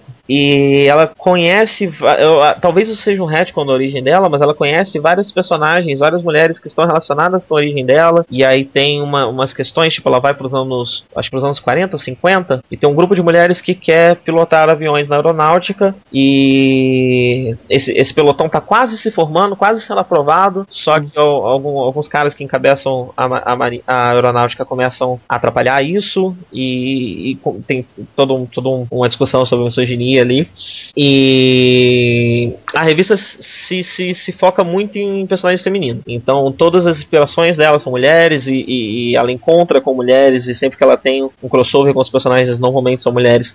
E ela parece focar bastante nisso. A, a roteirista é uma mulher, eu esqueci o nome dela, mas ela já vi uns textos para ela também sobre dela por aí também sobre feminismo. Uhum. Então, pelo menos até agora tá bem interessante isso. E o traço também é muito bonito, tá bem bem bem bonito. Tem, tem um ele mistura aquarela com um pouco que você vê que, que, que é pintura digital. Uhum. Então ele tem um, um, uma mistura interessante de pintura digital com pintura é, tradicional e fica, fica bem bonito, fica bem interessante. E o último que eu tô lendo é o, finalmente, é o Gavião Arqueiro, que é das três a minha revista favorita. É muito bom, o traço é muito bonito também, é um traço meio simplista, como o aquele que eu te mostrei do Batman Superman. Uhum. Mas ele, a revista se chama só Hawkeye, mas não é só sobre o. Esqueci o nome dele. O, qual é o nome dele? Você lembra? Bart? É Bart? Bart. É Clint, né? Clint. Clint o quê? É o Clint. é o Clint alguma coisa. Mas não é só ele, porque enquanto ele estava ausente, teve um, uma moça que assumiu assumiu o manto, também esqueci o nome dela, e ela uhum. se chamava Hawkeye, e agora que ele voltou, os dois estão agindo em conjunto, e os dois se chamam Hawkeye, na revista sobre os dois. Hum. E ele tem, ele tem umas questões narrativas interessantes, tem histórias que eles contam meio que fora de ordem, é, os flashbacks vão se misturando com o que não é flashback, e isso gera um, um, um entendimento interessante da história. É, ele é muito criativo no, no, no, na arte mesmo, então é muito comum, por exemplo, se alguém tá falando uma língua estrangeira, ao invés de aparecer aquele aviso de isso aqui tem espanhol, sabe? Uhum. Ele é um artigo, um aviso bem informal, como se fosse a, a percepção que o Bart tem daquilo. Uhum. Não é Bart, é Clint. Que o Clint tem daquilo. Eu não sei porque que eu acho que ele tem cara de Bart. Não, mas eu acho que, é. que não é Bart, não? Não tem Bart no nome dele? Lá vou eu, peraí. É. Clint. Talvez, talvez o sobrenome dele seja com B. B-A. Clint Barton. Sem pressão, não é? É Clint Barton. É com B-A. Clint Barton, tá vendo? Acho que ele tem cara de Barton, por causa do Barton. Isso. Clint Barton é o nome dele. E aí é a percepção que ele tem daquilo. Então, se o cara fala numa língua estrangeira, o que tá escrito dentro do quadrinho é tipo, ah, isso aqui é alguma coisa que parece espanhol. Ou talvez uhum. seja não sei o que. Isso aqui talvez seja russo ou sueco, não sei muito bem. Uhum. Então, é exatamente isso escrito no, no, dentro do quadro, sabe? Uhum. Tem, tem um muito bom que é uma hora que ele tá lendo um jornal e a headline do jornal é Everything is Awful. Uhum. Please God, somebody do something. Tem umas brincadeirinhas assim muito boas. Eu sei que um quadro que eu já vi mais pra frente, uma página que eu já vi mais pra frente, é que ele adotou um cachorro. Logo na primeira, nas primeiras edições ele adota um cachorro que sofre um acidente. Uhum. E tem uma edição que parece que boa parte dela é do cachorro. É o cachorro andando na rua. E, e aí os balãozinhos são imagens das percepções sensoriais que o cachorro tá tendo. Uhum. Então, tipo, cheiro, cheiro de quê? De comida. E aí vai, vai, vai desmontando, desmembrando o raciocínio do cachorro através das percepções sensoriais dele. Uhum. Também é bem interessante. E as tramas estão interessantes também. O, o Clint, ele só se fode, só se fode, só se fode. Logo na primeira edição, ele tá caindo de um prédio, ele passa seis meses no hospital. É, ele se fode mais. E normalmente, quem, quando ele não se fode, quem salvou ele foi a, foi a garota. Ela tira ele de muitas, muitas, muitas enrascadas. Porque ele é meio. Ele é meio. Ele não pensa muito no que ele tá fazendo, então ele vai, ele vai fazendo as coisas de uma forma meio. É, impensada e normalmente é ela que tá de backup que acaba resolvendo a situação para ele, porque ela tá olhando de fora e consegue ter uma, uma visão melhor do que tá acontecendo. E e salvar ele várias vezes. Eu não vi ele ser bem sucedido em nada que não, não envolvesse ela até agora. Então pela edição 7. E tem umas historinhas bem. Tem uma edição inteira que é sobre uma. uma enchente. Ele tá ajudando um vizinho a se mudar e ela tá indo num casamento de uns amigos. E aí acontece uma enchente e são eles resolvendo os problemas dessa enchente. E aí no final chega os dois em casa encharcados e tal. É, é, tem, tem várias edições que, que não são, são. são brincadeirinhas, assim. São, são, são Uhum. menores, isoladas, que não, às vezes não envolvem nenhum vilão ou nenhuma, nenhuma coisa maior É, acontecendo. estão abordando outros aspectos da vida dele. Sim, sim. Tipo, ele acabou de se mudar agora, e isso é uma questão, sabe? Pra ele ter que ter se mudado do prédio e as dificuldades que ele tá tendo de adaptação e tal. Então é a minha revista favorita da- das, das que eu tô lendo da Marvel, porque ela mostra como é ser um herói, mas ser humano ao mesmo tempo. Aham. Então, mostra como coisas da vida cotidiana de, de, de, de, de uma pessoa normal, como se mudar, impactam na vida de um herói quando ele faz essa mesma coisa. E coisas desse tipo, sabe? Ou então o impacto que tá tendo ele tá recebendo um dinheiro agora dos Vingadores. Tipo, ele tá muito rico. E é o impacto que tem o, o, o, o, cara ser muito rico por ser um herói, sendo que ele, na verdade, tem toda a história do, do, do, do Gavião Arqueiro. Ele vem das ruas, ele era um bandido e tal. E como ele lidou com isso. Então a revista é bem humana, é muito, muito bem escrita, muito bacana. E é isso. Acabou minha jornada enorme de quadrinhos, escolhi muita coisa.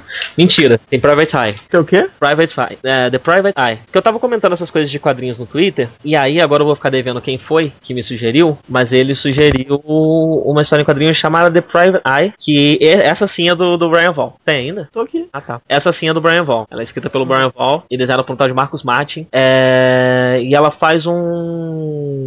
Ela faz um. Um exercício muito interessante que é um mundo onde não tem mais internet. É... Num, num determinado ano, a- eles falam que a, a, a nuvem estourou. Todas as pessoas estavam confiando demais na nuvem, colocando todos os seus dados nas nuvens, toda a sua vida privada na- na- nas nuvens e tudo mais, na internet. E aí aconteceu alguma coisa que todas as informações de todas as pessoas que estavam na internet ficou disponível para absolutamente todo mundo imediatamente. Nossa. E aí um monte de gente perdeu emprego, um monte de gente brigou com a família, teve problemas seríssimos com isso e tudo mais. A internet deixou de existir por causa disso e a privacidade passou a ser um, um dos, dos, dos fatores mais importantes naquele mundo. Então tem, por exemplo, um, um pessoal que usa. É muito comum as pessoas usarem máscara quando elas vão para alguns lugares que elas não querem ser reconhecidas. Uhum. Então tem um pessoal que tem tipo um colar, que é um holograma que muda o seu rosto. E aí eles usam coisas tipo fazer cabeças de tigre e coisas assim Uhum. e para também não serem reconhecidos e é todo é toda uma, uma sociedade que a a, a a estrutura dela e várias questões culturais passaram a se pautar na importância da privacidade depois que ela foi perdida. Depois que ela foi completamente perdida e ela passou a ser valorizada como o principal valor daquela sociedade. É assim que, que esse mundo é construído. E o protagonista, ele é um paparazzi. O trabalho dele é receber esses frilas pra quebrar a privacidade das pessoas. E... e enfim, a primeira história começa quando uma, uma moça vai tentar uma entrevista de emprego e ela tem uma série de coisas que ela quer esconder e ela escondeu essas coisas e ela contrata ele pra ele tentar quebrar essa- essas defesas dela pra ela saber se ela escondeu direito. É...